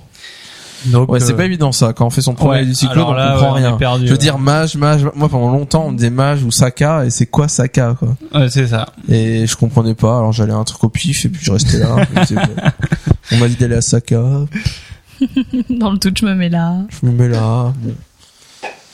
Eh bien voilà, donc euh, toujours les euh, mêmes petits conseils. Arrêtez de descendre de vos montures euh, entre deux points, ça sert à rien. Restez près des tours.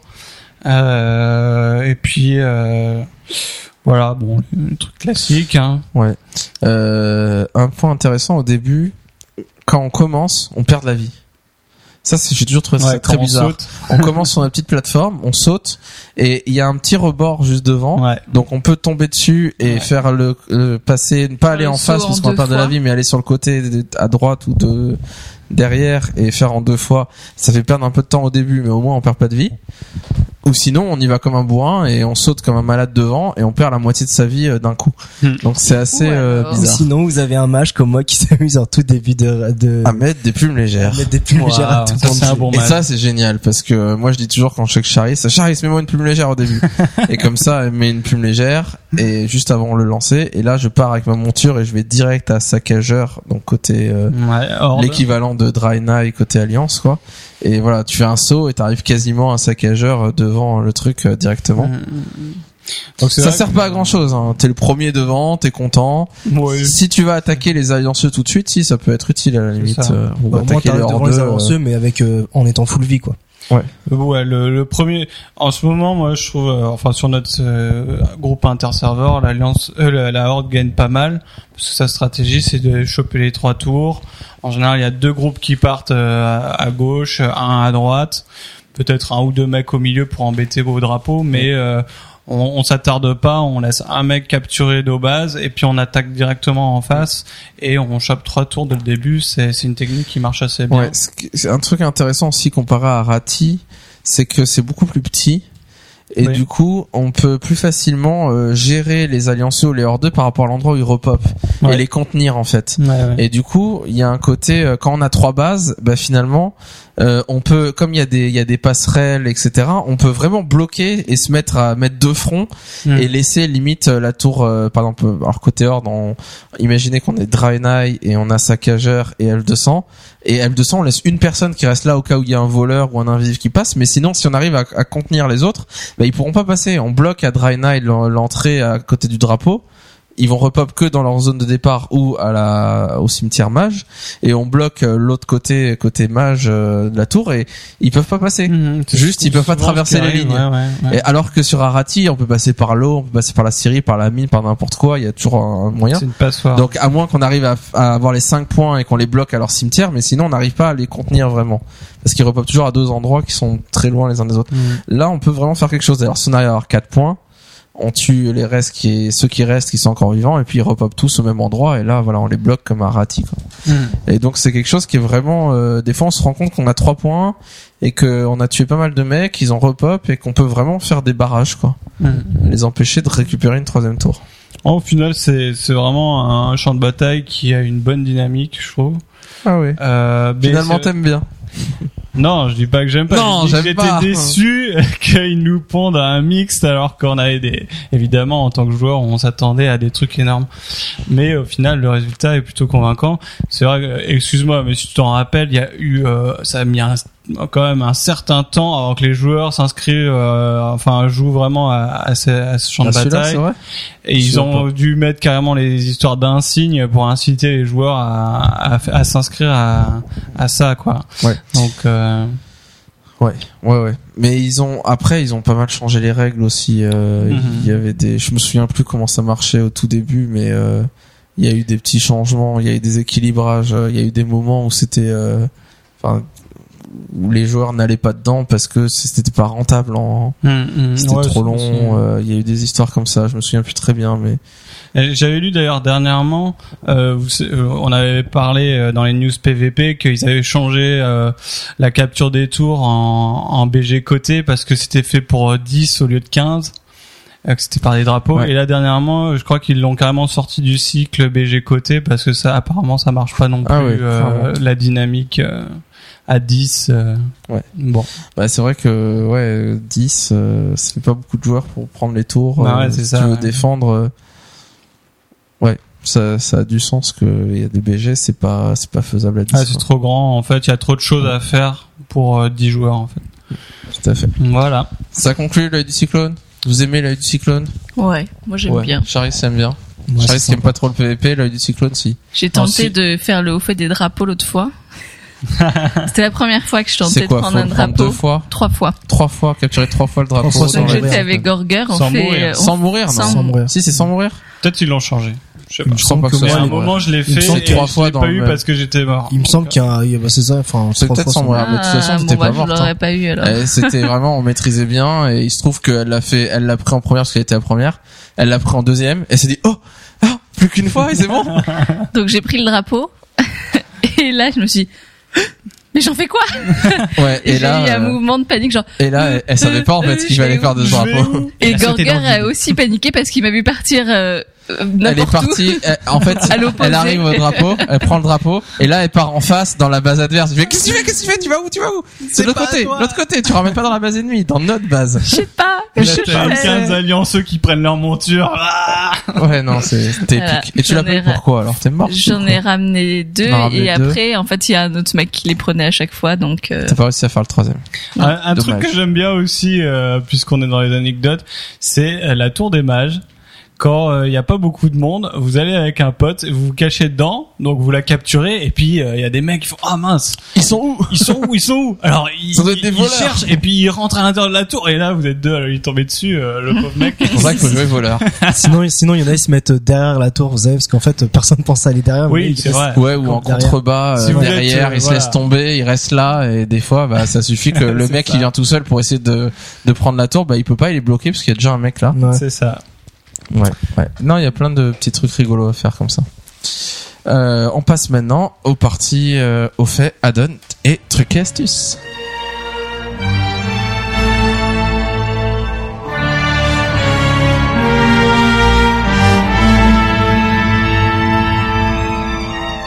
Alors, partie au fait, de quoi tu vas nous parler, Charis, ce mois-ci? Des hauts faits difficiles, faciles? Alors j'ai nommé ma partie les hauts faits de la chance. Ah, Je trouvais que c'était classe. comme faits de la chance. Moi Au je suis fait pas spé chance. chance, euh, il faut avoir un cap euh, pour les faire. Ouais, moi je compte pas sur la Je chance, je compte sur le skill en général. Euh, voilà, je m'étais dit que pour une fois j'allais parler de hauts faits de PVP. Oh. Classe. Hein Oh. Oh oh, Euh, t'es une PvP girl maintenant. Ça fait depuis que tu joues pas là ouais, j'ai fait un œil du cyclone, j'ai pris un drapeau Ouais, et tout. Puis, ouais, je me, je me est, souviens plus là. Elle, elle a changé. Euh, et du coup, euh, pourquoi les hauts faits de la chance? Parce que c'est les euh, les hauts faits. euh, J'en ai pris voilà cinq, cinq faut hauts faits vraiment qui la chance pour faire des hauts faits en PVP, c'est vrai. surtout quand on s'appelle Caris. C'est vrai qu'on en a pas souvent quand même. Euh, donc du coup, c'est cinq hauts faits euh, qui euh, qu'on a au moins trois finalement de quand j'ai cherché comment est-ce qu'on pouvait les faire. En gros, les réponses c'est bof, euh, faut être chanceux et ça marche. ouais, c'est ça. ouais. D'où le nom, les faits de la chance. Euh, alors les deux, à la rigueur, où il y a, où ça se fait généralement naturellement, euh, c'est goulet des champs de guerre parfait et pic jumeau parfait. C'est-à-dire qu'il faut remporter euh, le, le le BG euh, en ayant 3-0. Euh, donc là, généralement, euh, Attends, il y a, il y a le frère de Caspip euh, qui vient de laisser crever un. Oh un non déca- oh là là, Le trois wipe, morts, mais trois non. morts, mais c'est le wipe. mais le frère de Caspip, mais non, ah il est mort.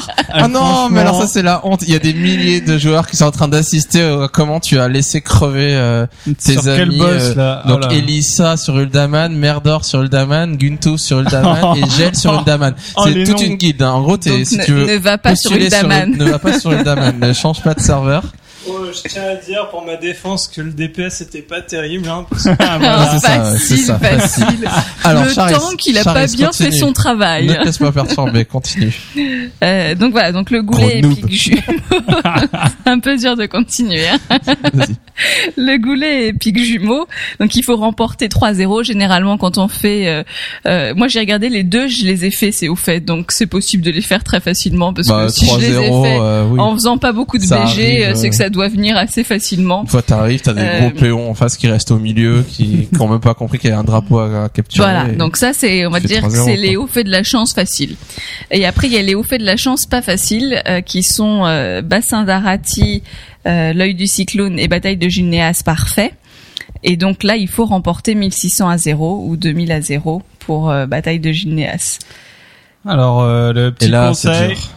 C'est de les faire avant le niveau 85. dans Voilà. des groupes Donc complètement finalement, euh, déséquilibrés. j'ai cherché un peu s'il y avait des astuces. J'ai ri- alors moi j'ai en tout cas j'ai rien trouvé à part en effet avoir de la chance.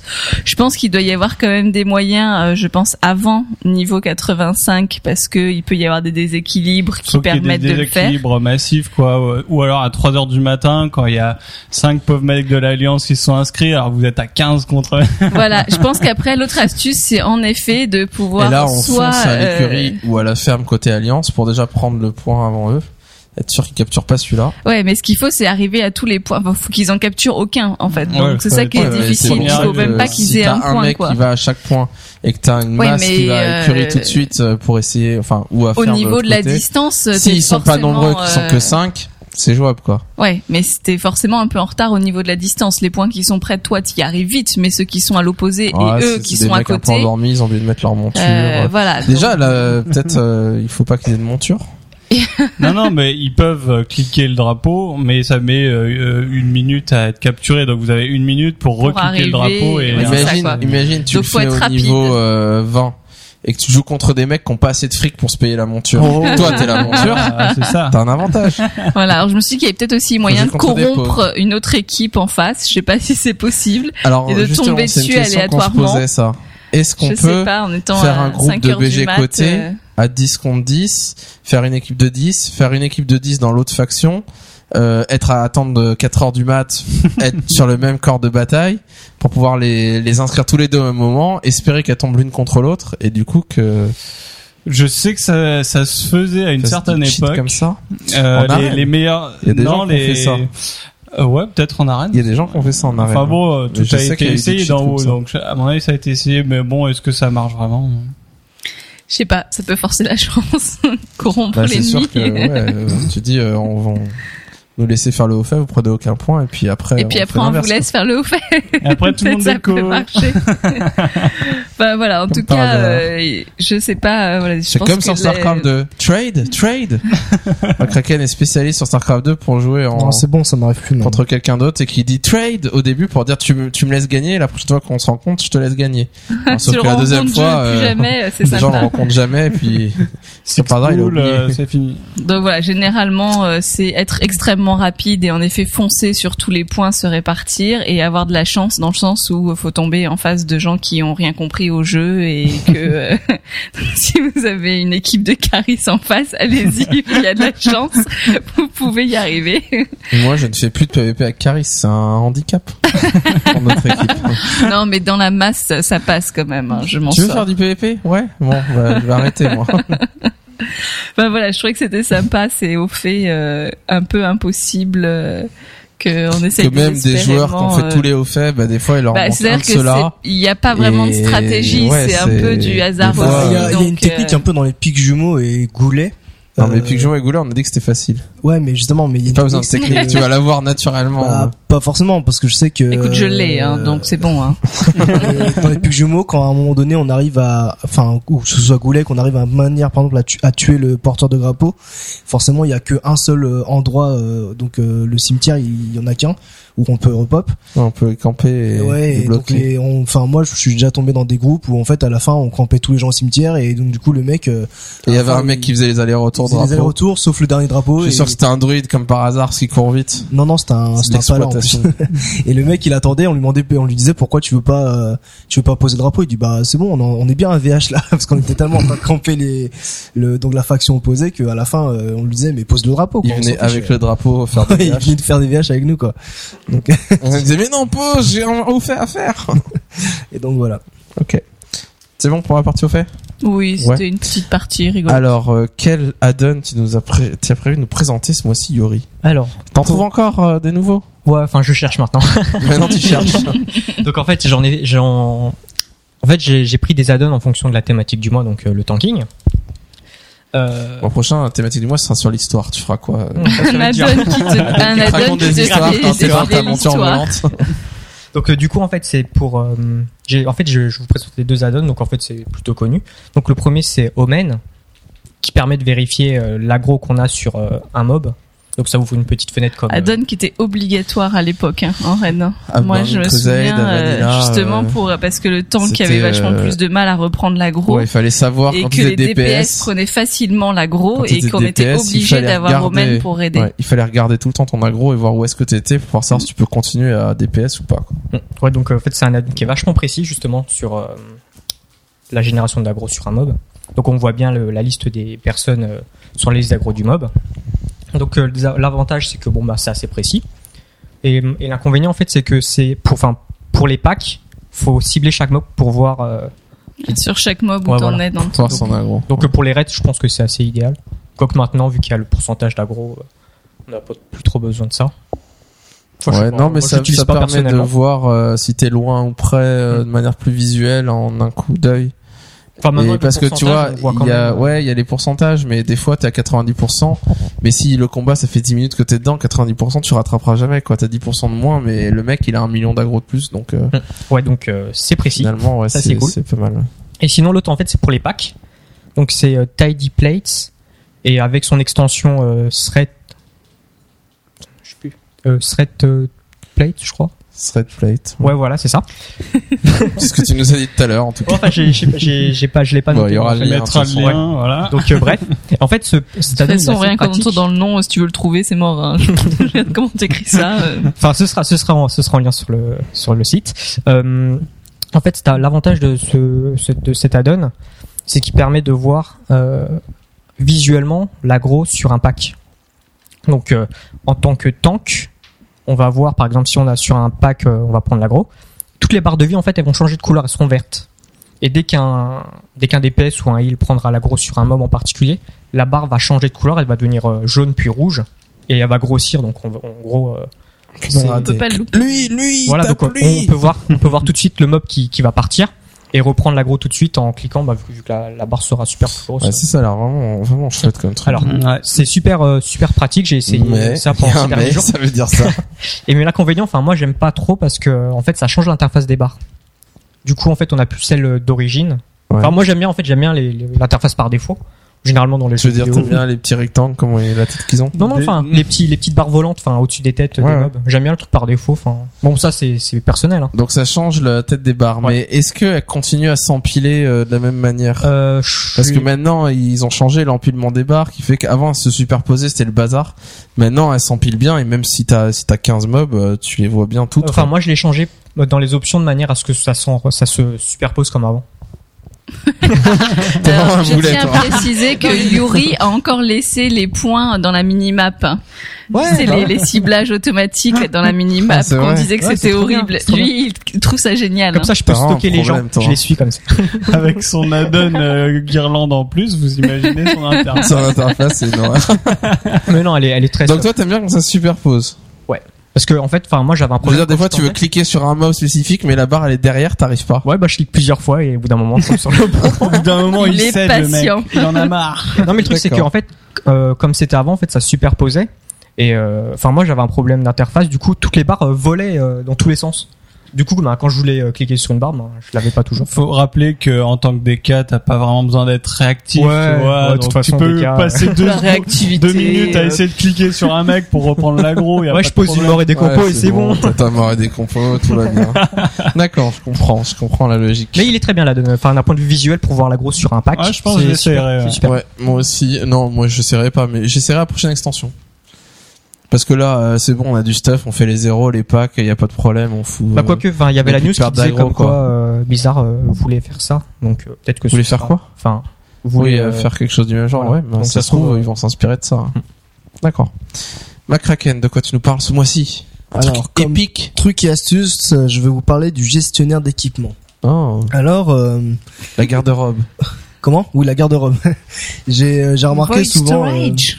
j'ai remarqué souvent il y avait des joueurs quand on leur demandait de de de passer euh, par exemple qui, qui ont des classes hybrides de passer heal ou qui avaient du stuff PVP etc attends bouge pas je vais chercher mon, mon stuff à la banque j'étais là je fais mais Quel noob mais non mais c'est c'est c'est super euh, contraignant quoi parce que Ah, il va au vestiaire pour changer, je crois qu'elle est changée devant toi.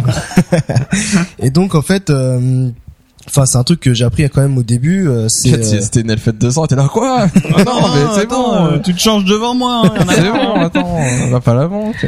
Alors du coup, je vais vous apprendre comment euh, pouvoir. Il l'a suivi à la euh, banque. Genre, je vais passer pour un gros pervers après. Vous auriez vu, elle était dans la banque, tranquille, en train de regarder, il y avait la tête de troll qui dépassait, qui regardait. Sur le Alors côté de la porte. C'est toi qui te change là. bon, donc en te fait, laisse euh, pas perturber, vas-y, continue. et donc du coup, euh, ce que ce que ce que je vais vous, vous expliquer, donc euh, pour euh, forcément les joueurs débutants, euh, j'imagine, parce que vous connaissez pas euh, tout dans WoW. Bah, euh, comment euh, Nous, on d'un- connaît tout. comment d'un clic, enfin je veux dire euh, moins expérimenté quoi. Comment d'un clic euh, vous pouvez changer de stuff euh, euh, directement sans avoir à soit chercher À tout à la banque ou soit oui voilà soit euh, cliquer par euh, item par item. Alors, ce que vous faites, c'est tout d'abord en bas sur votre barre, vous allez cliquer sur le sur- donc sur votre icône, votre avatar, vous allez cliquer dessus. Normalement, vous avez le le, le cadran euh, donc euh, qui qui qui s'ouvre euh, euh, à l'écran et euh, donc avec votre personnage et avec tout votre stuff requis. Normalement, si euh, si vous avez alors je sais pas si ça s'active automatiquement, vous avez aussi le votre gestionnaire de de stats qui est à côté. Et donc si vous l'avez pas, Une petite flèche ouais, en ouais, bas. vous pour, avez une petite euh, flèche en bas à droite qui donc qui, qui indique la droite pour euh, pour pouvoir cliquer dessus. Enfin, le mec qui a ouais. jamais réussi à ouvrir ce truc-là, qui du coup a jamais regardé ses stats, à mon avis, il a pas plusieurs stuff et ouais, mais il a pas besoin de gérer ses donc, équipements. donc, j'ai- donc, j'ai- donc voilà. Ensuite, quand vous avez ouvert euh, votre gestionnaire de stats, en, en haut vous avez trois trois icônes et il faut cliquer sur la troisième, qui fait qu'avec cette troisième icône vous pouvez euh, euh, créer un, une sorte de macro pour euh, pour stuff. Euh, donc il va marquer euh, nouvel équipement et euh, vous pouvez euh, signer quand vous avez cliqué dessus, vous vous il va vous demander de Alors déjà, faut s'équiper de l'équipement qu'on aimerait Oui, bien sûr, euh, euh, sauvegarder en premier parce que Ouais, ça sauvegarde ce qu'on a sur nous. voilà, voilà, ça sauvegarde le- les- votre euh, inventaire, euh, pas inventaire, euh, enfin bref, Votre équipement actuelle. que vous avez actuellement. Et donc, ce que vous faites, c'est qu'il va vous demander un nom, comme les macros, hein, le- un nom, puis après une, une icône. Donc, euh, par exemple, euh, vous avez un stuff, moi qui suis mage, j'ai qu'un stuff PVE et un stuff PVP. Donc, je tape PVE. Donc là, je suis, euh, je, donc je, je choisis mon titre, je choisis mon icône.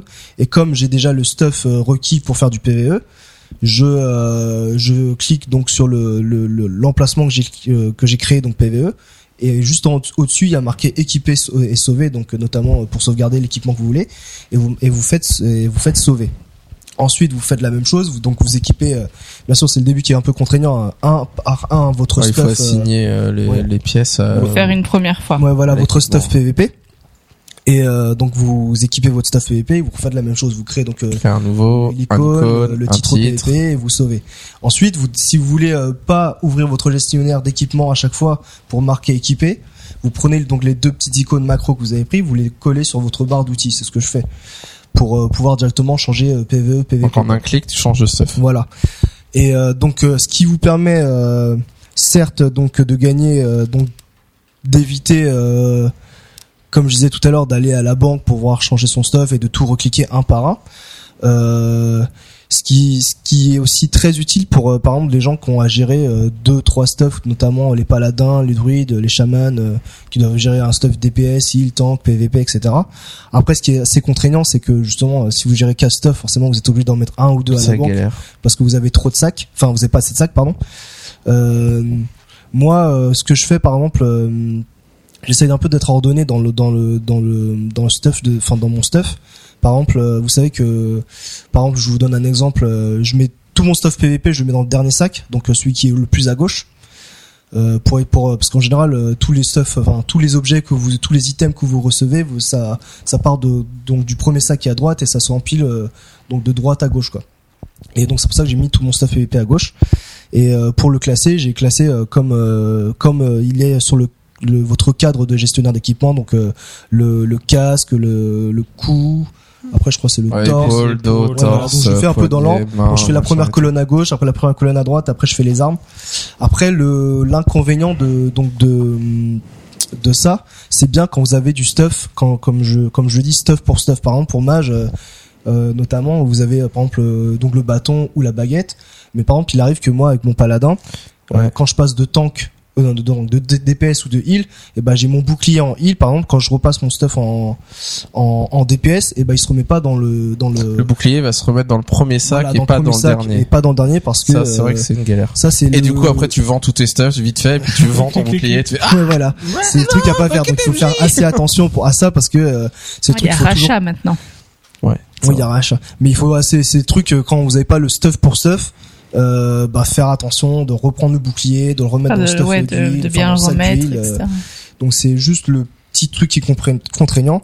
Sinon, le deuxième truc qui est contraignant, c'est que des fois, euh, imaginons, enfin moi, comme je vous disais, euh, j'aime bien euh, assigner mon dernier sac au sac au sac PVP. Et quand j'étais avec mon donc mon paladin, j'ai un sac qui fait heal, euh, enfin donc stack PVE, heal ou DPS, et le stack PV, et le sac PVP.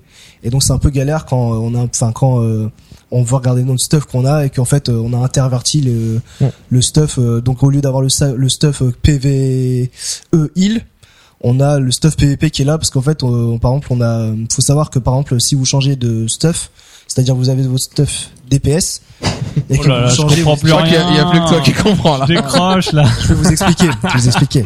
Le dernier sac, En simple, en, une simple. phrase. Une une phrase, phrase. pas plus. le dernier sac, il est, il est consacré au stuff PVE, donc soit Il est capable de faire une phrase sans point qui, tu vois, qui point. respiration avant, mec. Elle fait comme Twitter, 160 caractères. Là. En gros. 140. 140, 140. Imaginons que vous avez tendance, moi, je, Non, mais comme déjà, je tu commences par imaginons, c'est mal parti. Une phrase. C'est quoi la contrainte là? Un mot.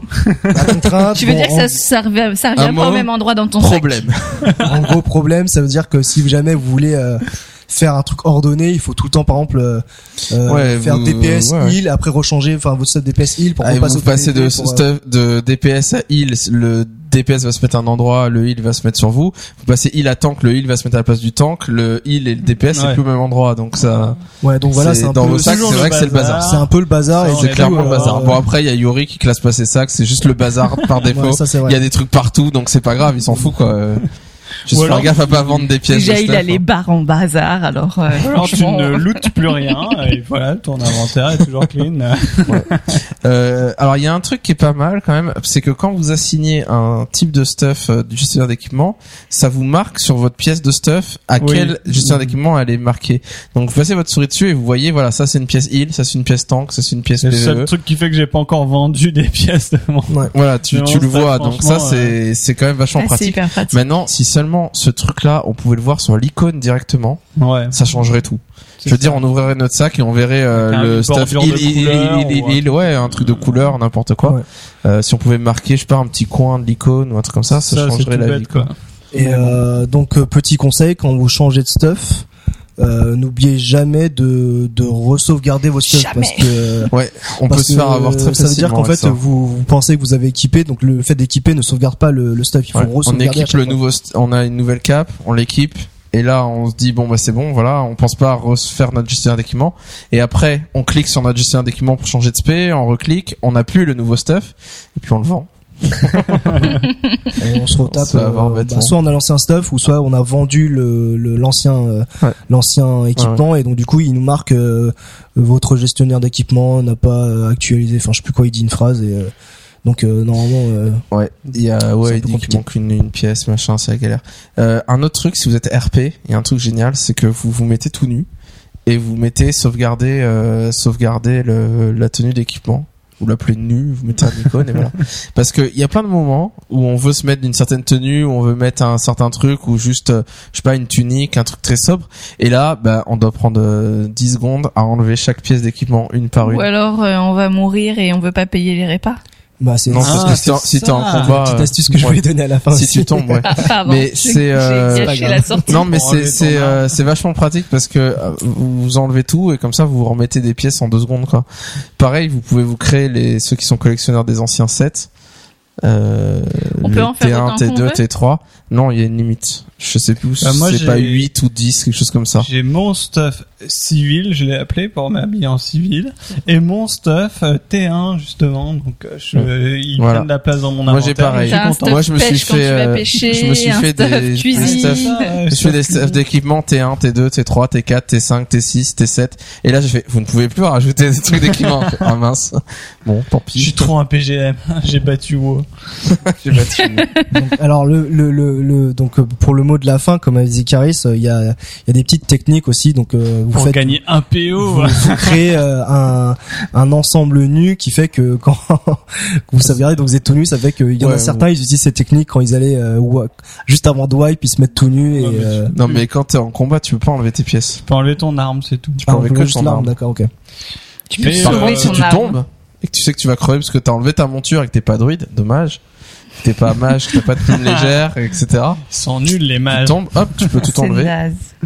Je pense que tu peux enlever. On a un euh, bloc de glace, légère, quand même. ouais. T'aurais pu la sauver ta femme. hein. Ouais, quand même des trucs. Hein. Ah ouais, non, mais je sais pas où il est l'icône. Ah hein. non non non. Non mais elle se moque de Yuri que sa banque c'est un bazar mais elle c'est son interface qui est un bazar. hein. Il y a pas une place d'icône libre. Pas une. Euh, Non, bah, pas tu une. sais, il y a le truc du démoniste, Des fois il y la a pierre un, de une soin du quête démoniste. et... Elle y est pas tout le temps, donc il y a de la place quand même. Ouais, il y hein. a une place pour la pierre de soin de démoniste. euh, merci Macraken pour cette partie trucs et astuces. On va passer aux news de la communauté et à la partie Blizzard.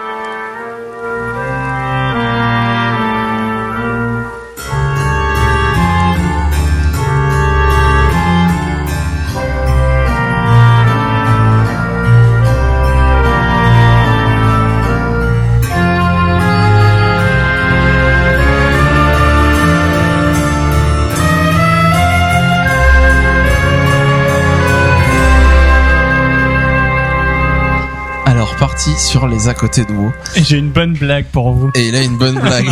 il en est très fier. Mais c'est pas toi qui l'as inventé. Ah pardon. c'est pas encore mon tour, vous me dites. Hein, vous me dites. On me dira quand tu pourras faire ta blague. Euh, alors, parti les à côté de WoW et on va parler beaucoup de Diablo 3, mais on va se garder ça pour la fin parce que forcément il s'est passé des trucs un peu énormes qui vont faire hurler et qui vont euh, provoquer euh, la fin de Blizzard en notre souffrance euh, par rapport à ce qu'ils ont annoncé sur Diablo 3. Mais on vous garde, vous êtes sûrement déjà au courant, mais on garde ça pour plus tard pour finir en beauté. Alors qu'est-ce qui s'est passé ce mois-ci? On a noté quelques news intéressantes. Euh, je vais commencer avec un site qui est, ça fait un petit moment qu'il est ouvert, mais euh, euh, moi je, je l'ai découvert il y a quelques mois et c'est vraiment un site vraiment très bien foutu qui s'appelle euh, T'as pas un PO, c'est ça Ouais. T'as pas un PO. Donc tapez site T'as pas un PO sur euh, Google. T'as pas un PO et euh, tu- vous allez tomber dessus. C'est un site euh, qui permet de se focaliser euh, sur comment gagner beaucoup d'argent, comment faire de la spéculation. Et donc tous les jours ou toutes les semaines, il y a des sortes de concours entre euh, les, gens qui viennent sur le site en disant voilà qui a gagné le plus d'argent ce mois-ci euh, ou cette semaine euh, fait plus de fric en faisant de la spéculation. Il y a le mec qui gère le site qui présente régulièrement voilà ce qu'il a vendu, les enchères qu'il a fait, les bonnes affaires, les machins, sur quoi il spécule. Et, et c'est vraiment bien fait. Il y a plein de news super intéressantes et il y a aussi des guides vidéo qui sont vachement bien faits où il explique comment euh, utiliser certains add-ons qui permettent de faciliter les achats et les ventes à l'hôtel des ventes, notamment un, add-on qui s'appelle euh, Auctionator. Donc euh, comme auction, euh, voilà, euh, qui est très différent, qui est beaucoup plus sobre, c'est moins le bazar. Ouais. Auctioneer, c'est le bazar. Ouais, Vraiment, c'est vrai euh, c'est une- moi j'ai trouvé que toujours c'était une horreur. Je l'utilise un peu, mais je trouve ça horrible. Et là, c'est très très sobre, c'est très bien foutu.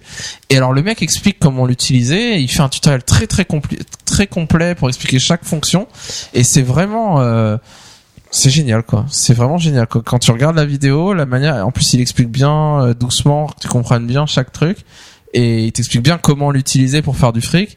Et euh, là, je vois les yeux de Caspipe qui brillent et il se dit euh, la spéculation, je, je veux réussir. J'ai eu ma période quand j'étais à 200 PO là, il me fallait euh, des rentes et puis euh, j'ai essayé euh, d'être euh, un spéculateur, mais je crois que j'ai enrichi plus de bourses que la mienne. D'accord.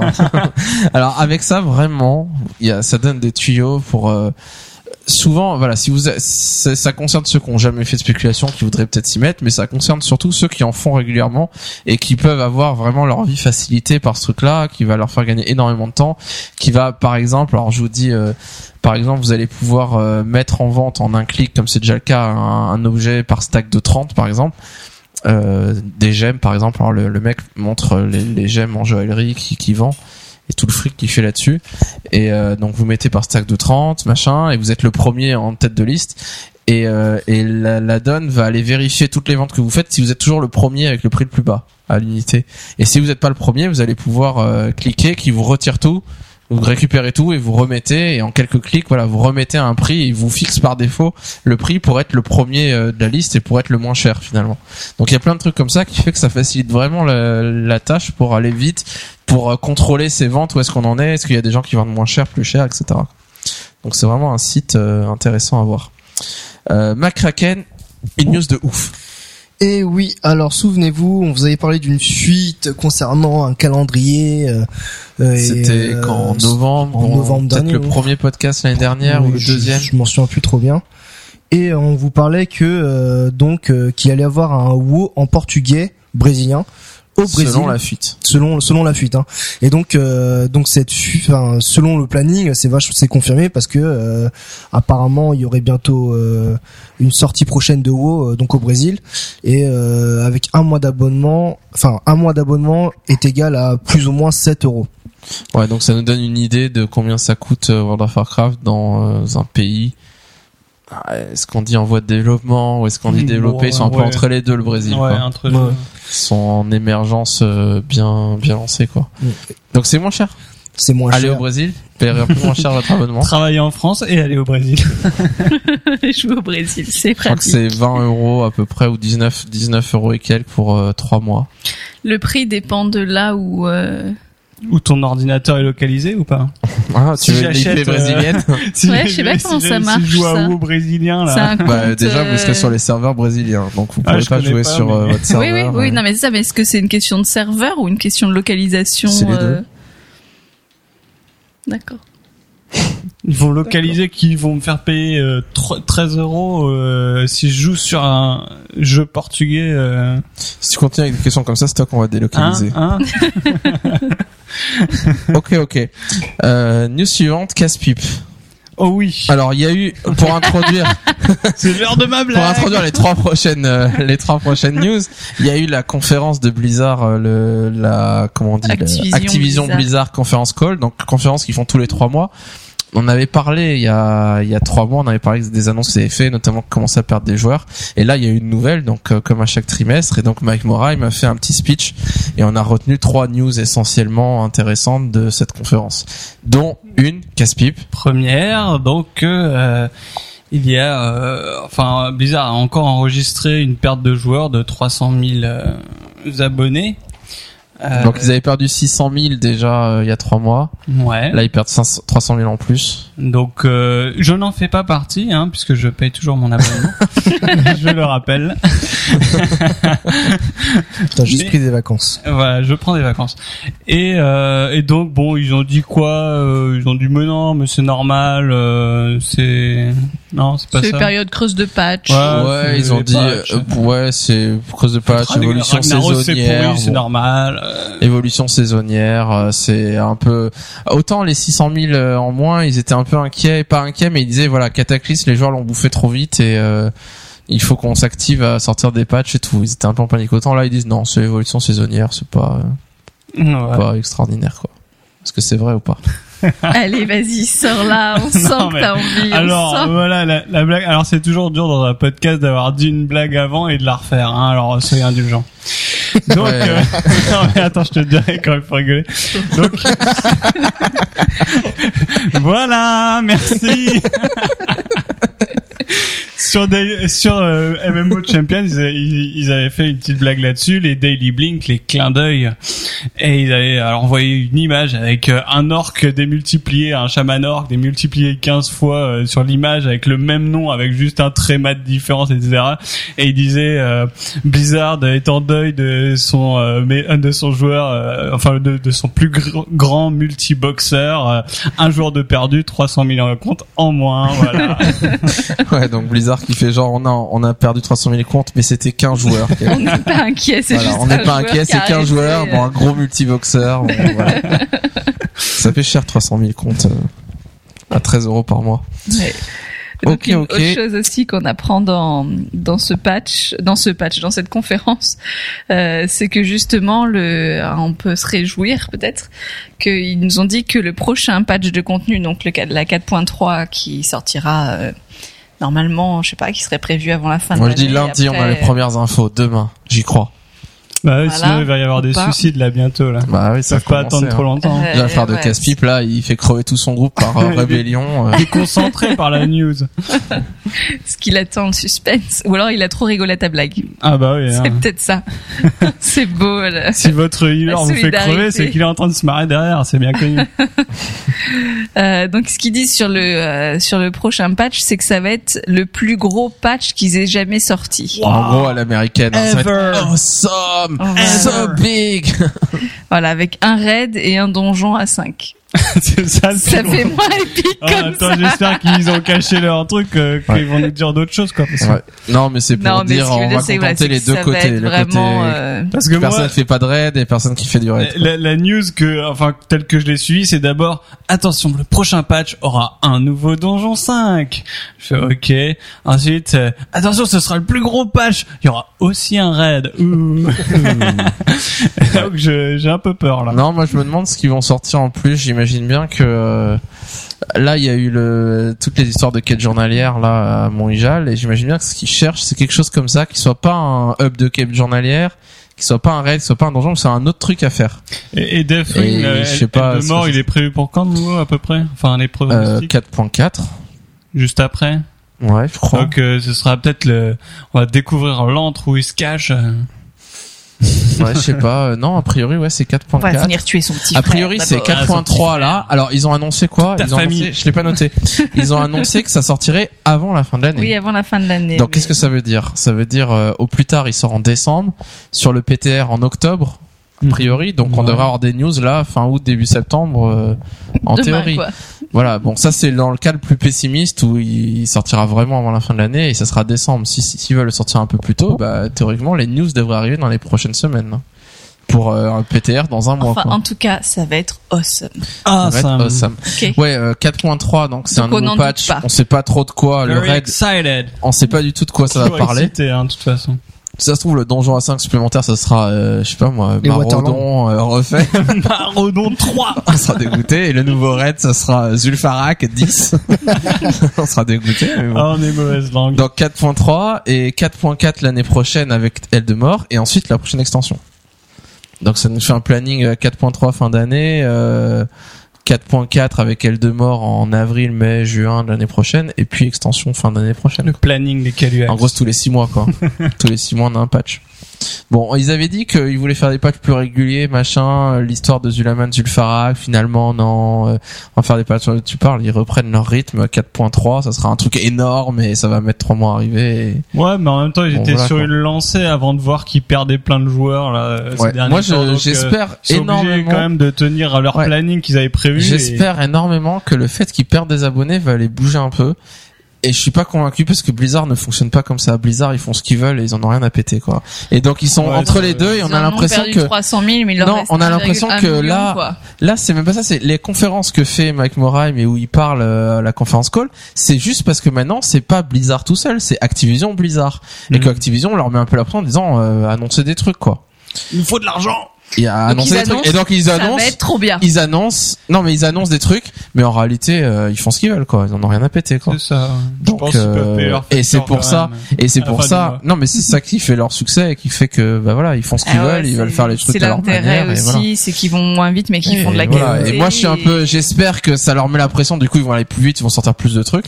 Et, en même temps si c'est moins bien du coup, euh, Et si on se désabonne et qu'on se réabonne, ça leur met la pression ou pas? Ouais parce que, mais oui parce que tu peux marquer la raison pour laquelle tu te désabonnes. Voilà, voilà. Et moi, pendant des années, au début, je me désabonnais tous les mois. Dans le sens où je payais mon mois et après je me désabonnais tout de suite et comme ça si j'avais un décalage avec le mois d'après il y avait deux trois jours où je payais pas quoi où je jouais pas quoi et à chaque fois je cherchais la case euh, euh, pas assez de contenu et je cochais et à chaque fois ça change d'endroit tu peux pas la cocher par défaut et donc à chaque fois je me galérais à chercher pas assez de contenu je me disais ouais ça va remettre un peu J'ai pas encore ma quoi. pièce T1. Oui, mais l'époque, Alors, euh, dernière pour revenir à ce que tu disais tout à l'heure avec Activision, mais normalement quand ils avaient fusionné avec Activision, il n'y avait pas une histoire comme quoi Activision leur laissait euh, carte blanche. euh, Ouais, c'est toujours le cas. euh, ils font le ce cas, qu'ils mais veulent ils comme un peu mais ils doivent ils doivent quand même faire une conférence tous les trimestres avec Activision pour dire leurs allez, résultats. euh, Mais ils font ce qu'ils veulent, clairement ils font ce qu'ils veulent. Ouais. Et on va le voir justement avec la dernière news euh, Yori concernant Ouais. Diablo 3. Exactement, donc euh, en parlant de- d'annonces, de, sorties, etc. Euh, Diablo 3 pourrait sortir avant la fin d'année. Avant fin 2011. Donc on avait, ils avaient dit la même chose il y a trois le genre mois. spéculation hyper intéressant. Non mais ils avaient ça dit, pourrait. non mais ils avaient dit il y a trois mois c'est possible, ça va être chaud mais c'est possible à la conférence Activision Blizzard. Et là on leur redemande euh, machin et ils, et ils ont continué à dire c'est encore possible. La bêta est pas lancée mais elle va se lancer très prochainement, c'est ce qu'ils ont dit. Conclusion. Euh, c'est encore Mike possible que ça sorte à la fin de l'année. mais c'est là qu'on voit que justement c'est Activision Blizzard donc on leur demande des pronostics donc ils les font mais ils disent toujours euh, mais de toute façon euh, si c'est pas prêt on s'en fout on le décale Eh, on en a rien à faire quoi. 2011, tout est possible. Duck Nukem 3D est sorti. Hein alors, alors. c'est vrai c'est vrai C'est si on a le Diablo 3 en même temps c'est un signe alors dernière dernier gros point dont on voulait parler c'est euh, il y a eu euh, on vous avait dit le mois dernier qu'il y avait une un comment on dit un press trip enfin un voyage de presse organisé par Blizzard chez eux pour présenter des choses. On savait pas quoi. Et, euh, et plusieurs euh, plusieurs personnes de la presse y ont été des gens de tous les sites notamment Judge Hype qui a pu y aller. Et il y a eu c'était une conférence de presse enfin un voyage de presse spécifiquement consacré à Diablo 3 et donc il y a eu beaucoup d'annonces, ils ont joué notamment à la à la bêta de Diablo 3, donc à la partie du jeu qui sera dans la bêta, il y aura pas tout dans la bêta, il y aura que un, acte. Et, euh, et donc ils ont pu jouer à ce truc-là et voir vraiment le jeu comme il sera dans la bêta. Donc bon, ça c'est un peu classique, ils ont parlé un peu de toutes les nouveautés, etc. Et il y a eu une news énorme un séisme incroyable. Euh, Judge Hype, quand il en parle, ils disent que quand on arrive dans une salle et qu'il y a euh, Rob Pardo, qui est un des PDG de Blizzard, euh, il y avait Chris Metzen, il y avait euh, le mec, qui se, je sais plus comment il s'appelle, le mec qui s'occupe de Diablo 3, euh, qui est le mec principal euh, game designer de Diablo 3, et puis deux autres mecs très importants et qui sont là tous les cinq pour présenter la nouvelle fonctionnalité, c'est qu'il va y avoir du sport et qu'ils sont cinq pour dire bon voilà, on est tous d'accord pour le poids. faire, on va le faire, on est sûr que ça va marcher. Maintenant, euh, ça va crier, ça Même va si vous n'êtes pas content. Voilà. Et donc Blizzard a annoncé, en gros, alors si on présente de cette manière, euh, ce qui se passait à Diablo 2, c'est que les joueurs voulaient échanger des armes, échanger des équipements, voire vendre leur perso des fois. Et tout ça se passait, comme sur World of Warcraft, tout ça se passait sur eBay. Et donc sur eBay, les gens euh, vendaient des armes. On en arrivait à un truc où les gens disaient voilà j'ai eu tel loot spécifique que je peux échanger et je le vends euh, 15 euros, 20 euros, 100 euros, enfin, j'en sais rien, des prix aberrants des fois pour les mecs qui veulent collectionner, qui rêvent de cette arme qui est super rare et qui la veulent à tout prix. Et donc ce qu'ils ont décidé tout simplement, c'est que plutôt de passer par eBay, qui est un truc euh, qui leur rapporte rien, eh ben on va intégrer eBay directement dans Diablo 3. Alors qu'est-ce que ça veut dire? Ça veut dire dans Diablo 3 a priori la manière dont ils l'ont expliqué. Alors ça va encore changer. Le jeu est pas sorti hein, et on sait pas encore grand chose, mais il y aura deux hôtels des ventes. Un hôtel des ventes normal avec la monnaie qui est les pièces d'or qu'on gagne dans Diablo 3 et un hôtel des ventes avec de l'argent réel. Donc qui fonctionne selon la devise de votre pays. Donc si vous êtes aux États-Unis, ce sera libellé en dollars. Si vous êtes en Angleterre, libellé en livres sterling. Si vous êtes en Europe, en euros. Euh, et donc vous, vous avez, vous allez pouvoir euh, créditer votre compte en retirant de l'argent sur votre carte bleue, par exemple, de 20 euros, et avec ces 20 euros, acheter ce que vous voulez dans cet hôtel des ventes. Et vous allez pouvoir gagner des objets, jouer normalement, gagner des objets, et les vendre et les mettre à un prix en euros si vous le souhaitez. Donc soit vous le mettez en PO, soit vous le mettez en euros, selon l'hôtel des ventes que vous choisissez. Donc ce qui est un peu euh, déjà un peu un peu bizarre quand même. Mais bon, quand on pense à l'idée, euh, ils veulent intégrer eBay dedans, finalement c'est juste ça. hein. Et vous pourrez vendre des PO aussi directement. Donc dire euh, voilà j'ai accumulé seller, 100 PO, voilà vous pouvez devenir gold seller officiellement. Donc euh, vous, vous vous les vendez 100 PO, vous les vendez 100 PO à 10 euros, à 15 euros, enfin je pense ça, vous fixez le prix.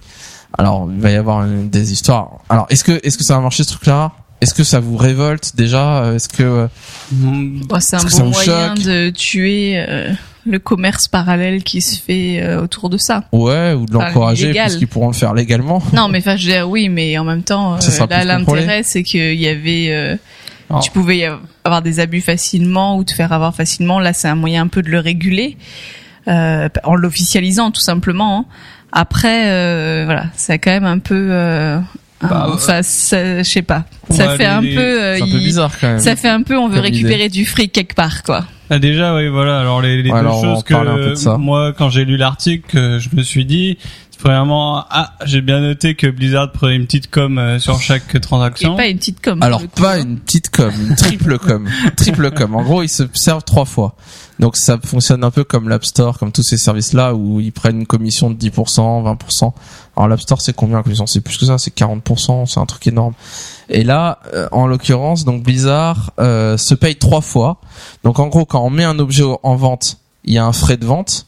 Donc il y a un, ça nous coûte quelque chose de mettre un objet en vente. Donc sachant que on se fait pas complètement arnaquer parce que chaque joueur a un certain nombre de ventes chaque semaine qu'il peut mettre gratuitement. Donc si vous voulez voilà, si vous voulez juste vendre un truc, essayer de vendre un truc, vous le mettez et puis c'est gratuit et puis ça vous coûte rien. Mais si vous voulez mettre beaucoup d'objets en vente, vous allez payer un euh, pourcentage de la vente euh, à Blizzard à chaque fois. Euh, quand on achète quelque chose, pareil, il y a un pourcentage qui va à Blizzard et euh, quand à chaque fois qu'on récupère de l'argent, donc quand on sort de l'argent du jeu pour le créditer en euros dans notre compte en banque, ils prennent un pourcentage aussi. Donc en théorie, voilà, on met en vente, il gagne 10%, le mec qui achète, il gagne 10%, et euh, quand le mec retire de l'argent, il gagne 10%. Donc 30% au final. euh, Donc, ouais. Du Donc en fait, ça passe via euh, un compte bancaire entre guillemets euh, euh, Blizzard quoi qu'on aura. Bah ça va être, euh, ouais, je, oui, Ouais. Donc ça ouvre en fait la porte à tous les jeux Blizzard pour un, euh, enfin aussi accéder à, à un système euh, via paiement avec de l'argent réel. Pourquoi pas? Je veux dire euh, dans le futur peut-être ouvrir les boutiques WoW avec- via ça. Enfin je sais pas. Ouais, Tu vois, euh, si les joueurs mettent de l'argent sur un ouais, ouais. Je sais pas si c'est vraiment un compte, compte euh, Blizzard parce que je pense que tu mets de l'argent dans Diablo 3 dans ton compte Diablo 3 et tu passes par PayPal ou par, pas un par par ta Battle.net, carte bleue. t'auras pas un compte euh, en banque Battle.net en fait? Je pense pas. Ils veulent, ils, enfin, s'ils faisaient ça, ils créeraient une banque. Et s'ils créent une banque, euh, il y a toutes les régulations financières, Ah les ouais, machins. Enfin, c'est un, c'est un truc pas possible. hein. Donc c'est, c'est juste, je l'avais ils compris, créditent donc. leur compte, euh, leur compte Diablo 3 pour gagner de l'argent. Après, tu peux créditer un compte Battle.net, ouais, qui serait, euh, t'as mis de l'argent dessus, c'est possible, mais Hmm. bon, pour l'instant, euh, je, suis voyais, je me demandais est-ce qu'ils voulaient justement ouvrir le processus de Ouais. pouvoir Alors, intégrer dans ils, ils ont parlé à ça en disant euh, que s'ils faisaient ça, c'était uniquement pour Diablo 3 parce que euh, c'était le seul jeu qui pouvait euh, avoir ce genre de transaction. C'est ce qui se faisait sur eBay en fait. Ils disent on a vu tout ce qui se passait sur eBay, on sait ce qui se passe sur eBay, on veut juste que ça soit intégré au jeu et que les gens qui ont envie de faire ça, ils puissent le faire directement dans le jeu. En même temps, ils se cherchent un business model parce qu'ils ont pris l'habitude de World of Warcraft qui leur apporte des frics tout, tout, tout, tout le temps. Donc les gens qui achètent Diablo 3 une fois et qui jouent pendant 5 ans, bah il faut bien Ouais, leur ça fait apportent un de peu ça. l'argent un peu de régulièrement. trouver un moyen d'avoir du fric, quoi. Donc c'est un peu, ils tentent une autre approche business model. ouais. Euh, ce qui est intéressant, c'est que euh, ils expliquent bien que euh, que sur sur euh, la question qui se pose, c'est est-ce qu'ils pourraient faire ça sur WoW? Et euh, ils disent que WoW, c'est juste impossible de faire un système comme ça, que ça serait une catastrophe d'un po- d'un point de vue de, du gameplay, d'un point de vue plein de trucs, parce que il y a l'e-sport, parce qu'il y a le PVP, et parce que si le mec peut acheter tout son stuff, avoir le meilleur stuff en dépensant beaucoup d'argent, bah il y a plus d'intérêt à faire du PVP quoi. Je veux dire les mecs qui ont du stuff, c'est les mecs qui ont, qui ont payé et c'est tout. Et ils disent dans Diablo 3 ça fonctionne ça parce que le stuff sert à rien. C'est très relatif ce que je dis, c'est un peu lancer un peu dans la mare. important que dans mais. Pour finir le jeu en normal, t'as pas besoin de stuff. Même pour après, tu joues, tu joues. Il, il disait un joueur normal qui a pas envie de s'intéresser à ces trucs-là, il aura jamais besoin d'aller à l'hôtel des ventes. Oui, Je veux vrai. dire, euh, dans Diablo, t'as pas besoin de faire des échanges d'objets, de récupérer. C'est juste le côté, le mec qui veut à tout prix telle arme parce qu'il en rêve. Bah là, il aura l'occasion de l'acheter en passant par Blizzard plutôt que d'aller sur eBay, euh, le mec vraiment qui veut l'avoir. Et il disait euh, sur euh, sur World of War, enfin sur, euh, il y aura une partie PVP dans Diablo 3. Mais le PVP sert pas à grand chose. Il n'y a pas d'e-sport, il n'y a pas de récompense, c'est juste pour s'amuser. Et le système de matchmaking va faire que, comme le, ils ont réglé le problème des twinks sur WoW, euh, les mecs qui auront acheté tout leur stuff, qui auront un stuff de, de PGM, ils tomberont en face de gens qui ont fait la même chose à cause du matchmaking. Et du coup, et du coup, le joueur lambda qui aura un stuff normal, qui aura rien acheté, il tombera contre un joueur lambda qui aura rien acheté aussi. Hmm. Et du coup, il n'y a pas le problème. Et, euh, et il disait que, que, que, euh, enfin, ils étaient vraiment conscients que s'ils introduisaient un système comme ça sur World of Warcraft, c'était une catastrophe, quoi. L'économie de World of Warcraft n'est pas la même que celle de Diablo. Il n'y a pas autant d'enjeux dans Diablo. Dans Diablo, enfin, je sais même pas s'il va y avoir une course au premier qui a tué, qui est niveau communauté non 99. Enfin, tout le monde s'en tape, quoi. C'est pas, euh, c'est pas comme les grosses guildes qui veulent être premiers à tuer Ragnaros. euh. Enfin, il y Ouais, aura peut-être un concours, hein, mais euh, En tout cas, mes craintes, c'était euh, sur euh, est-ce qu'on va avoir. euh, mais là, tu viens un peu d'y répondre vu la triple commission que Blizzard prend. C'est est-ce qu'on aura n'importe quelle poubelle euh, dans, dans l'hôtel des ventes euh, avec des, des prix euh, plus Ouais. ou moins ridicules? Ouais. Et deuxièmement, est-ce qu'il y aura un système de spéculation avec du vrai fric qui Ouais, s'imposera? Alors ça, ça va être, ça va être passionnant de voir euh, comment la spéculation va s'opérer. Parce que j'ai lu par contre un truc, c'est que quand tu achètes, euh, alors à, à confirmer bien sûr, quand tu achètes un objet, il y aura un cooldown dessus que tu pourras pas le remettre à l'hôtel des ventes pendant plus- plusieurs jours Ouais, certainement, limiter la etc. spéculation. Pour limiter la spéculation. Ouais. Ça c'est rassurant Ouais, aussi. euh, quand tu, quand tu fais de la spéculation sur WoW, tu te rends compte que tu fais de la spéculation sur quoi? Sur les matières premières, sur euh, les trucs où t'en achètes beaucoup en, en stock, etc. Dans Diablo, il y aura pas ça. Il y aura que du stuff. Donc déjà, ça limite, il y aura très peu d'objets dessus. Après, un truc très différent qui pourrait être vachement intéressant, c'est que euh, j'ai l'impression que tout le monde va s'emballer. Enfin, les mecs qui font de la spéculation sur WoW, ils se disent mais je vais devenir riche quoi. Je vais faire de la spéculation sur Diablo et voilà, je vais faire la même chose, je vais gagner autant de fric et je vais être riche quoi. En réalité, ça va être vachement plus compliqué parce que il n'y a pas un hôtel des ventes par serveur, il y a un hôtel des ventes par région, par par monnaie en fait. Donc vous allez être en concurrence avec tous les gens qui font de la spéculation en France, en Allemagne, en Italie, en Espagne, etc. Et ce qui se passe, les les spéculateurs, euh, enfin si on s'intéresse au domaine de la banque, aux traders, à tout ça, qui font de la spéculation, C'est un milieu- que les Français. ultra concurrentiel, mais c'est vraiment un milieu ultra concurrentiel où t'essayes de faire une marge de 2%, de 3%, pas de beaucoup plus quoi. Et en fait, et du coup c'est intéressant parce que tu fais ça sur des gros volumes euh, et tu gagnes 2% et c'est beaucoup 2% sur une journée. euh, Il y aura moins Voilà, de beaucoup euh, d'argent. sur vous, c'est ça que tu veux dire Par contre, mais et, et c'est même euh, et alors en plus comme ils prennent une commission qui est assez élevée, en réalité ça revient. Imaginons qu'aujourd'hui dans les marchés financiers on mette une taxe très importante de 30% par exemple sur les transactions qu'on fait, il y a 30% qui part à Blizzard ou qui partirait à l'État. Ben ça va limiter euh, le mec qui va faire 2% de bénéf. En réalité, il va perdre 10% à, qui part à Blizzard. Donc du coup, il peut plus faire de la spéculation. Ouais, ça. Donc va y en avoir quand même. Clairement, il y a des gens qui vont voir un objet, qui vont savoir que cet objet qui, que le mec vend 30 euros, tu peux le revendre 100 euros. Donc euh, il y a des mecs qui vont tenter, qui vont le faire. Et ça va être intéressant de voir comment il le fait, mais il va y avoir une concurrence de fou. Les gens, euh, l'objet qui va être mis à, imaginons, un mec qui sait pas du tout quel prix ça a, qui met un objet à 50 euros et que l'objet vaut 500 euros, il va rester à l'hôtel des ventes une demi seconde. Parce que Ouais, il y aura il y aura 10 000 spéculateurs qui seront là en train de camper le truc, en train de se dire euh, je vais gagner du fric comme dans WoW, etc. Et il y en aura qu'un sur les 10 000 spéculateurs qui va réussir à acheter le truc très vite. Donc en réalité, a priori, euh, moi j'ai l'impression d'un point de vue économique que euh, que soit cet hôtel de vente ça va pas marcher du tout et personne va l'utiliser, soit ils vont l'utiliser mais ça va rester assez anecdotique. Il y aura des gens qui vont essayer de la spéculation, mais ça marchera moyennement et bon c'est C'est quand même ça, en tout cas ça marchera pas comme dans WoW Ouais. du tout quoi. C'est quand même un grand pas dans le jeu vidéo, je trouve. euh, Enfin, que Ouais, ce soit c'est- Blizzard qui instaure ça, parce Ouais. que je pense que ça se fait dans d'autres jeux. Mais là, c'est quand même. euh, Bah, c'est la dire, première bon. fois qu'il y a un gros gros titre euh, Voilà. AAA qui est donc gros blockbuster machin qui introduit un système de paiement euh, Ouais. que tu ouais. puisses acheter des objets C'est peut-être un virage dans le jeu vidéo, je pense. Ouais. Est-ce que c'est bien euh, Ouais, je, je sais, sais pas, pas. si c'est un bon virage, hein, parce que quand tu vois bah, les tout ce qui est virages free to play, DLC, etc. euh, tu vois, enfin euh, tous les DLC à acheter après sur euh, les consoles, etc. Ouais, mais les DLC quand c'est un bon dis, DLC et que est-ce ça que, coûte de l'argent, c'est pas un problème. Ouais, Mm, mm. C'est une manière de faire bon, payer, de faire un jeu plus gros et qui coûte un peu plus cher. ouais, à condition qu'il soit. euh, Si c'est bien, c'est la- dérive. C'est la dérive free to play qui, est inquiétante- qui est inquiétante le, Ouais. enfin les serveurs privés qui sont gratuits mais qu'en réalité Tu payes des derrière ils veulent te vendre du stuff etc. C'est ça qui est Ouais. qui est inquiétant. Bon, moi j'ai vraiment le sentiment, vers où ça, ça va ouvrir la j'ai vraiment le sentiment que moi je euh, l'ouvrirai jamais cet hôtel des ventes en euros. Je Oui, l'ouvrirai pour voir, pour regarder, Ouais, par curiosité. Mais jamais j'aurais iras envie d'acheter. un- Déjà, déjà des armes sur WoW qui coûtent très cher en 10 000 PO, j'ai pas envie de les acheter. C'est ça, Donc euh, un truc à 10 euros, j'aurais encore moins envie. c'est clair. Mais bon. Ah, Est-ce que j'avais- McCracken qui achète un moine pandaren euh, à 10 euros euh, va baver devant l'arme à 10 euros qu'il voudra. Non, je pense pas, non. Les prix Ouais. devraient pas être très élevés hein, parce que quand on voit Oui, qu'une arme coûte une arme euh, épique terre de feu coûte 40 000 ou 30 000 PO et que 30 000 PO au cours du PO actuel sur les gold sellers c'est quoi? C'est 10 euros à tout casser?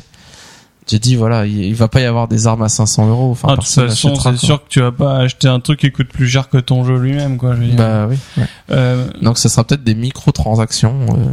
alors pour les news un peu en plus, j'avais lu. Par contre, rassurez-vous, ceux qui euh, pour les hardcore, bah, dans le mode hardcore de Diablo, vous Ouais, il y aura pas ça. tous, Ouais. et ben il y aura pas d'a- d'accès à l'hôtel. Heureusement, parce que là ça aucun Et sens là, quoi. voilà, ouais, ils, ont, ils ont bien conscience. Ouais, mais comme quoi, bon, ils ont essayé de Ouais, baliser le truc, euh, de fermer le truc pour être sûr que Ouais, et puis. c'est un petit plus, qu'ils espèrent que ça va marcher. qu'ils ont un peu une idée de on teste quoi.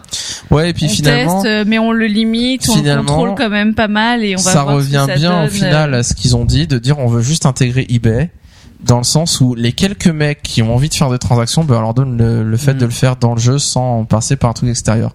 Mais ça concerne pas, ça concernera pas grand monde. Mhm. Euh, un point important à mentionner, c'est que Blizzard a dit qu'ils ne réguleront pas l'économie.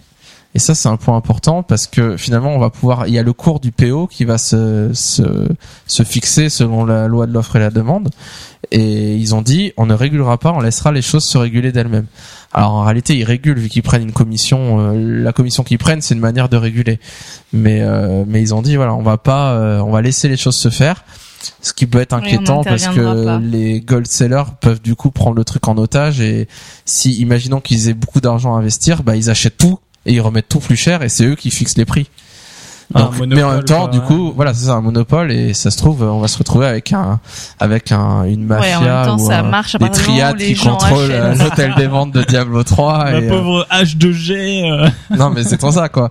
Mais au final, moi, j'imagine que si c'est ce qui se passe, euh, personne, personne n'achètera dessus si les prix sont trop oui, élevés. bah, donc, c'est ça, il y euh, a quand même Bah, la demande ouais, et puis ça marche c'est moment où les gens achètent. Donc euh, si personne n'achète, euh, Ouais. tu peux mettre très Bon, cher, ça marche il y a pas. quand même une grande probabilité que ce truc-là soit un fiasco et que ce Soit soit vide flop. en permanence. Sauf, moi, j'ai l'impression que ça pourrait ressembler à l'hôtel des ventes euh, neutre, où Ah, finalement, ouais, ouais. t'as trois trucs qui sont euh, qui Ouais, se battent ouais, en duel, trois C'est un transactions. scénario à envisager. Et, euh, et que voilà, il y a trois pouilleux qui foutent leur truc. Il y a un mec qui a looté le truc épique, qui le met à 20 euros, à 30 euros, 50 euros, et puis qui reste là toute l'année. Et puis euh, au bout d'un moment, il y a un mec un peu fou qui le veut à tout prix, qui, qui craque, qui l'achète, Ouais. mais que finalement, il y ait, il y ait pas énormément de Ça transactions. marchera peut-être sur les ventes de personnages. Mais je crois, je suis pas sûr que tu puisses vendre tes personnages. Bah, écoute, Ouais, quand on avait vu ça. les images, il y avait, euh, Tu pouvais vendre un il personnage. y avait un item personnage. Ah ouais. Il y avait un item équi- Ouais, bah, équipement et que- personnage. Parce que ça, ça là, se fait sur eBay. Il n'y a pas de raison que ça marche pas. euh, Ça se fait sur WoW. ça marche pas dans le jeu. Enfin, tu vois, à la rigueur, les gens vont Ouais. être rassurés en disant comme ça passe par le jeu, je me ferai pas avoir. Enfin, espèce de garantie comme ça. euh. De la spéculation sur personnage, c'est encore mieux ça. Bah, je sais pas s'il y aura de la spéculation, mais en tout cas, il y aura un peu l'idée euh, de. S'il y a une classe qui est moins moins forte que les autres et qui est plus dure à monter, elle va coûter plus cher à haut niveau à vendre. Ah là Je pense qu'il y aura une impression Donc pour les les farmers gens, des, euh, des quêtes journalières là. Diablo 3 sort, hein, vous y allez, hein, vous montez des persos level 99, vous les vendez, Faut moins rentabiliser le prix de votre Diablo des PO. 3. tu vendras des PO, ouais. Non mais je, moi j'imagine qu'on va tous faire le truc d'avoir plein de PO, enfin de farmer des PO et de les mettre en vente des fois que. Et Enfin, puis il y aura plein de gens qui vendront des PO et euh, personne qui en achètera. ouais. Et voilà, ça va vite euh, boucler le truc. Enfin, on verra bien. On peut pas dire aujourd'hui vraiment ce qui va se passer. Il y a plein de hein. possibilités.